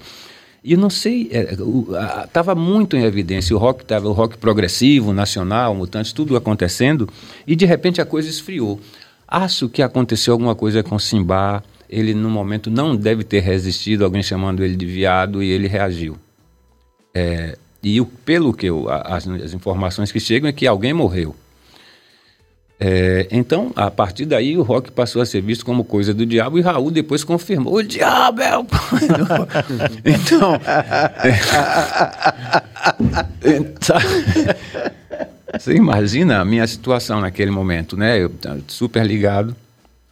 E, e, e, a- e- isso, as igrejas, tudo isso, a coisa. pa- Tá envolvido com o quê? Com rock and roll? não era uma coisa bem, bem aceita, sabe? As famílias não queriam saber disso. Essa banda, Fase, que, que, que eu te falei, é, que a gente conseguia manter um... Tocar Beatles, Rolling Stones, de Purple, Pink Floyd, Yes... Mas no momento essas- esse repertório, no final da década de 70, passou a ser um repertório antigo. Então as pessoas se queixavam muito, reclamavam muito. Quando o guitarrista da banda, que se chamava Joinha, falava assim: agora vamos tocar um flashback. Então isso virou motivo de gozação com a nossa banda, né? Olha a banda flashback, porque a gente só. Entende? Ah, hoje em dia eu não tenho dificuldade de tocar essas coisas. É, percebo que, que, que as pessoas estão consumindo uma parte né, da- pequena, talvez. É, eu vivo um pouco fora da realidade é, do que é consumido agora no mercado, em termos de música. Não, não, não. É, o que sei é por meu filho, que me conta desse negócio do piseiro, tá, tá, tá, tá, tá, tá. Então é isso, gente. É, você está falando de encerrar, eu já estou também aqui pensando na Não, a gente vai fazer assim. A gente tem essa aqui, a grande bênção aqui no BaiaCast, porque a gente, né, Pedro? Os- os- as conversas são tão maravilhosas, os ensinamentos são tão profundos, que a gente, não raro a gente diz, vamos fazer o seguinte, não vamos terminar não, vamos fazer uma pausa. Ah, é? É, porque aí depois você lança um negócio, tem um show, você volta aqui pra poder a gente conversar mais e explicar essa história aí do que o diabo é o pai do rock ou coisas, Você vendo? Que loucura, né? coisas afins. Alguma coisa aconteceu, velho. Transformaram nisso. É? Vamos falar do CD? Antes de você da gente fazer nossa pausa? Claro, claro, claro. É, é, o CD mais recente se chama Formas e Forma, produzido pela Kelsilene, que está aqui. E eu gravei esse disco entre 2015 e 2016. São dez composições minhas. É, Podíamos encerrar com, com, com, com, com é. música. Bora. Eu acho Sim. ótimo. Hã? Eu acho Deixa eu pegar ótimo. a viola aqui e vou tocar a canção que dá nome ao disco. Pronto. É, Formas e Forma. Vamos lá. Eu falo de. É, Antes da gente terminar, falar logo o, o- o- amanhã temos. Billy, peraí, peraí, peraí, rapidinho, peraí. A essa parte eu, tenho- eu falo assim. Antes da gente terminar, Billy, vamos de agenda? É, exatamente. Porra. Vamos lá. É, porque é, é bom a gente terminar agora, que eu, me veio outro tema aqui, pô, bem polêmico. Roberto Uhum. Carlos Otimaia. Mas deixa. deixa pra próxima. Meu Deus vai- Deixa pra parte B. Certo? Mas Vem de amanhã- agenda, Billy. Eu entendi sua maldade, viu, Billy Joe? Vem de agenda, Billy. Amanhã nós temos Lais aqui, é uma influencer Hum. do né, Baiana de, Sa- de Salvador, da Cidade Baixa lá, da- que tá lançando aí agora uns lances com música e, tal. E tem várias coisas lançadas aí pelas mídias, pelo TikTok, tem muitos seguidores, né? Que eu fico feliz. Mas amanhã às 19 horas. Hum. Condenável esse horário. Pra mim, a BaiaCast devia ser às 21. A gente Tudo bem. ficou pro mas. Vamos Faremos lá. votação. É, Agradecer então a toda a nossa equipe, a toda a interação da rapaziada. A gente sempre tenta eh, valorizar ao máximo as interações. Mas como vocês sabem, essa discussão não se encerra aqui nesse momento. Tá nos comentários também. E por isso a gente agradece a todo mundo que participou e que participa. Agradecer mais uma vez ao meu grande, grande co-host, que é o Pedro Valente, que ele faz umas perguntas que dá uma reviravolta no podcast, uma confusão da porra. ele pensa antes de falar. É, exatamente. Mas falo de coração, de coração. E Não, eu acho da- ótimo, acho ótimo. E da gente, antes da gente encerrar, é dizer que é uma honra ter você aqui, né? É, Assim, você escreveu o seu nome na história da música brasileira. A- o Axé Music teve uma relevância tão grande quando você passou por ela, né? E a gente nunca sabe dizer, né? Se é, o que, que veio primeiro, o ovo ou a galinha É. né? Mas você é um precursor de um movimento que foi fundamental na foi e é fundamental na música brasileira. E a gente é muito grato à sua história e você ter vindo aqui, ter dividido com a gente, né, os altos, os baixos e como fez a gente pensar também, eu acho que todo mundo que está assistindo, será que os, os altos da vida são realmente os altos? Será que os baixos da vida são realmente os baixos?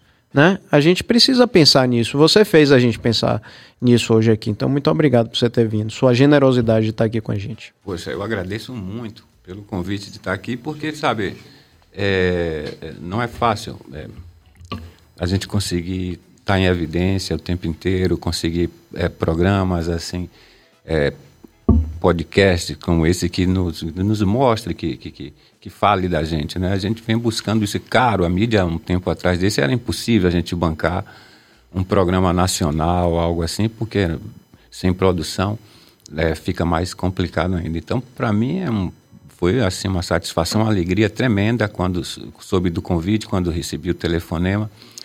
E vim com o maior prazer. E, e tem um assunto para mais outro programa. Por isso que a gente Já sentimos.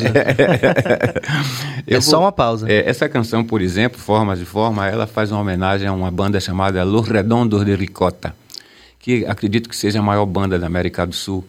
É, a banda parou de tocar porque não existem mais espaços físicos onde possa tocar. Estádios de futebol, praças. Caramba. É, então, Los Redonditos de Ricota. Não são gordos, não, são magros. É, bom, esse assunto. Vamos tocar formas e formas? Que é outra história pra parte B, né?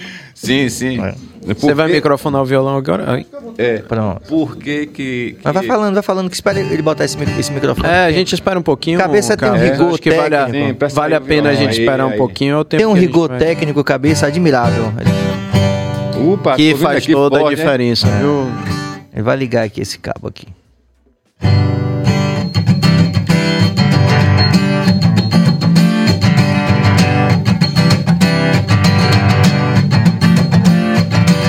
Alô? Alô, hein?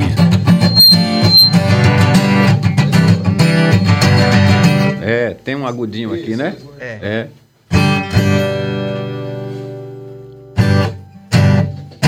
Tudo bem? Pode ir. Então vamos lá. Formas de forma.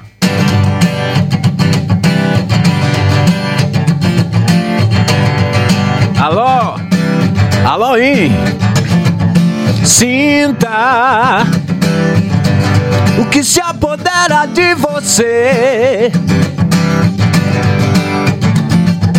Alguém espero o dia amanhecer.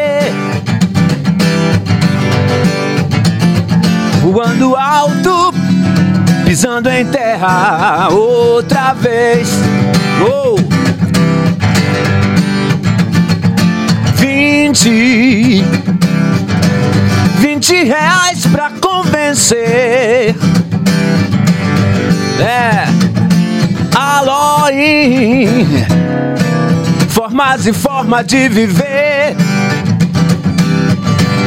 É, voando alto, pisando em terra outra vez. É, pá. Outra vez. É.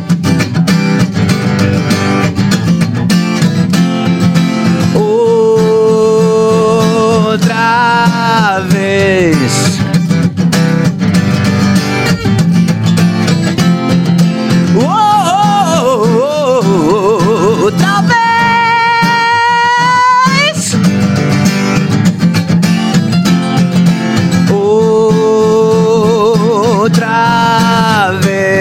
Serginho.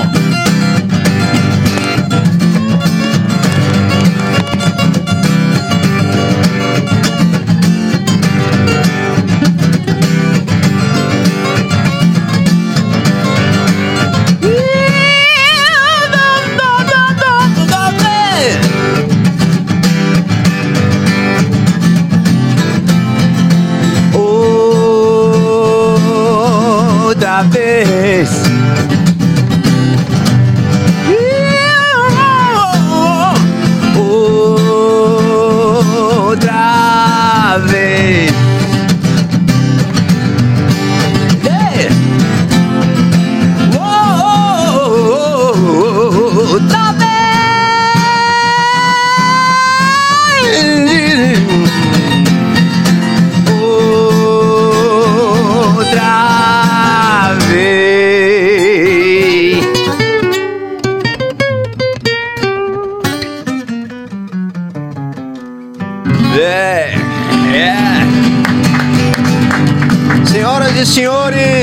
Cast, chegando ao fim dessa, desse episódio maravilhoso, memorável.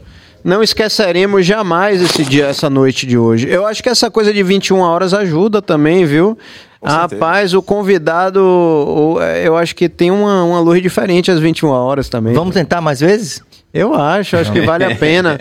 Nossa, que noite, gente. Obrigado a todo mundo pela participação, hein, Serginho? A galera Massa. participou hoje aí de forma. é, aliás, isso é muito também o- um espelho do que é o nosso convidado do dia. E a gente ficou maravilhado com a, galera aqui querendo, fa- fazendo pergunta, É. elogiando, dizendo histórias que, que viveu com você. Então, muito obrigado mais uma vez por essa generosidade de estar aqui com a gente. Obrigado a vocês mais uma vez, Serginho. Vamos Valeu. que vamos, vamos que vamos. E amanhã já foi falado que horas mesmo? 19, né? 19 horas. 19 Pronto, horas, beleza. Liza. A gente agradece a toda a equipe, a cada um de vocês, muita paz e muita luz.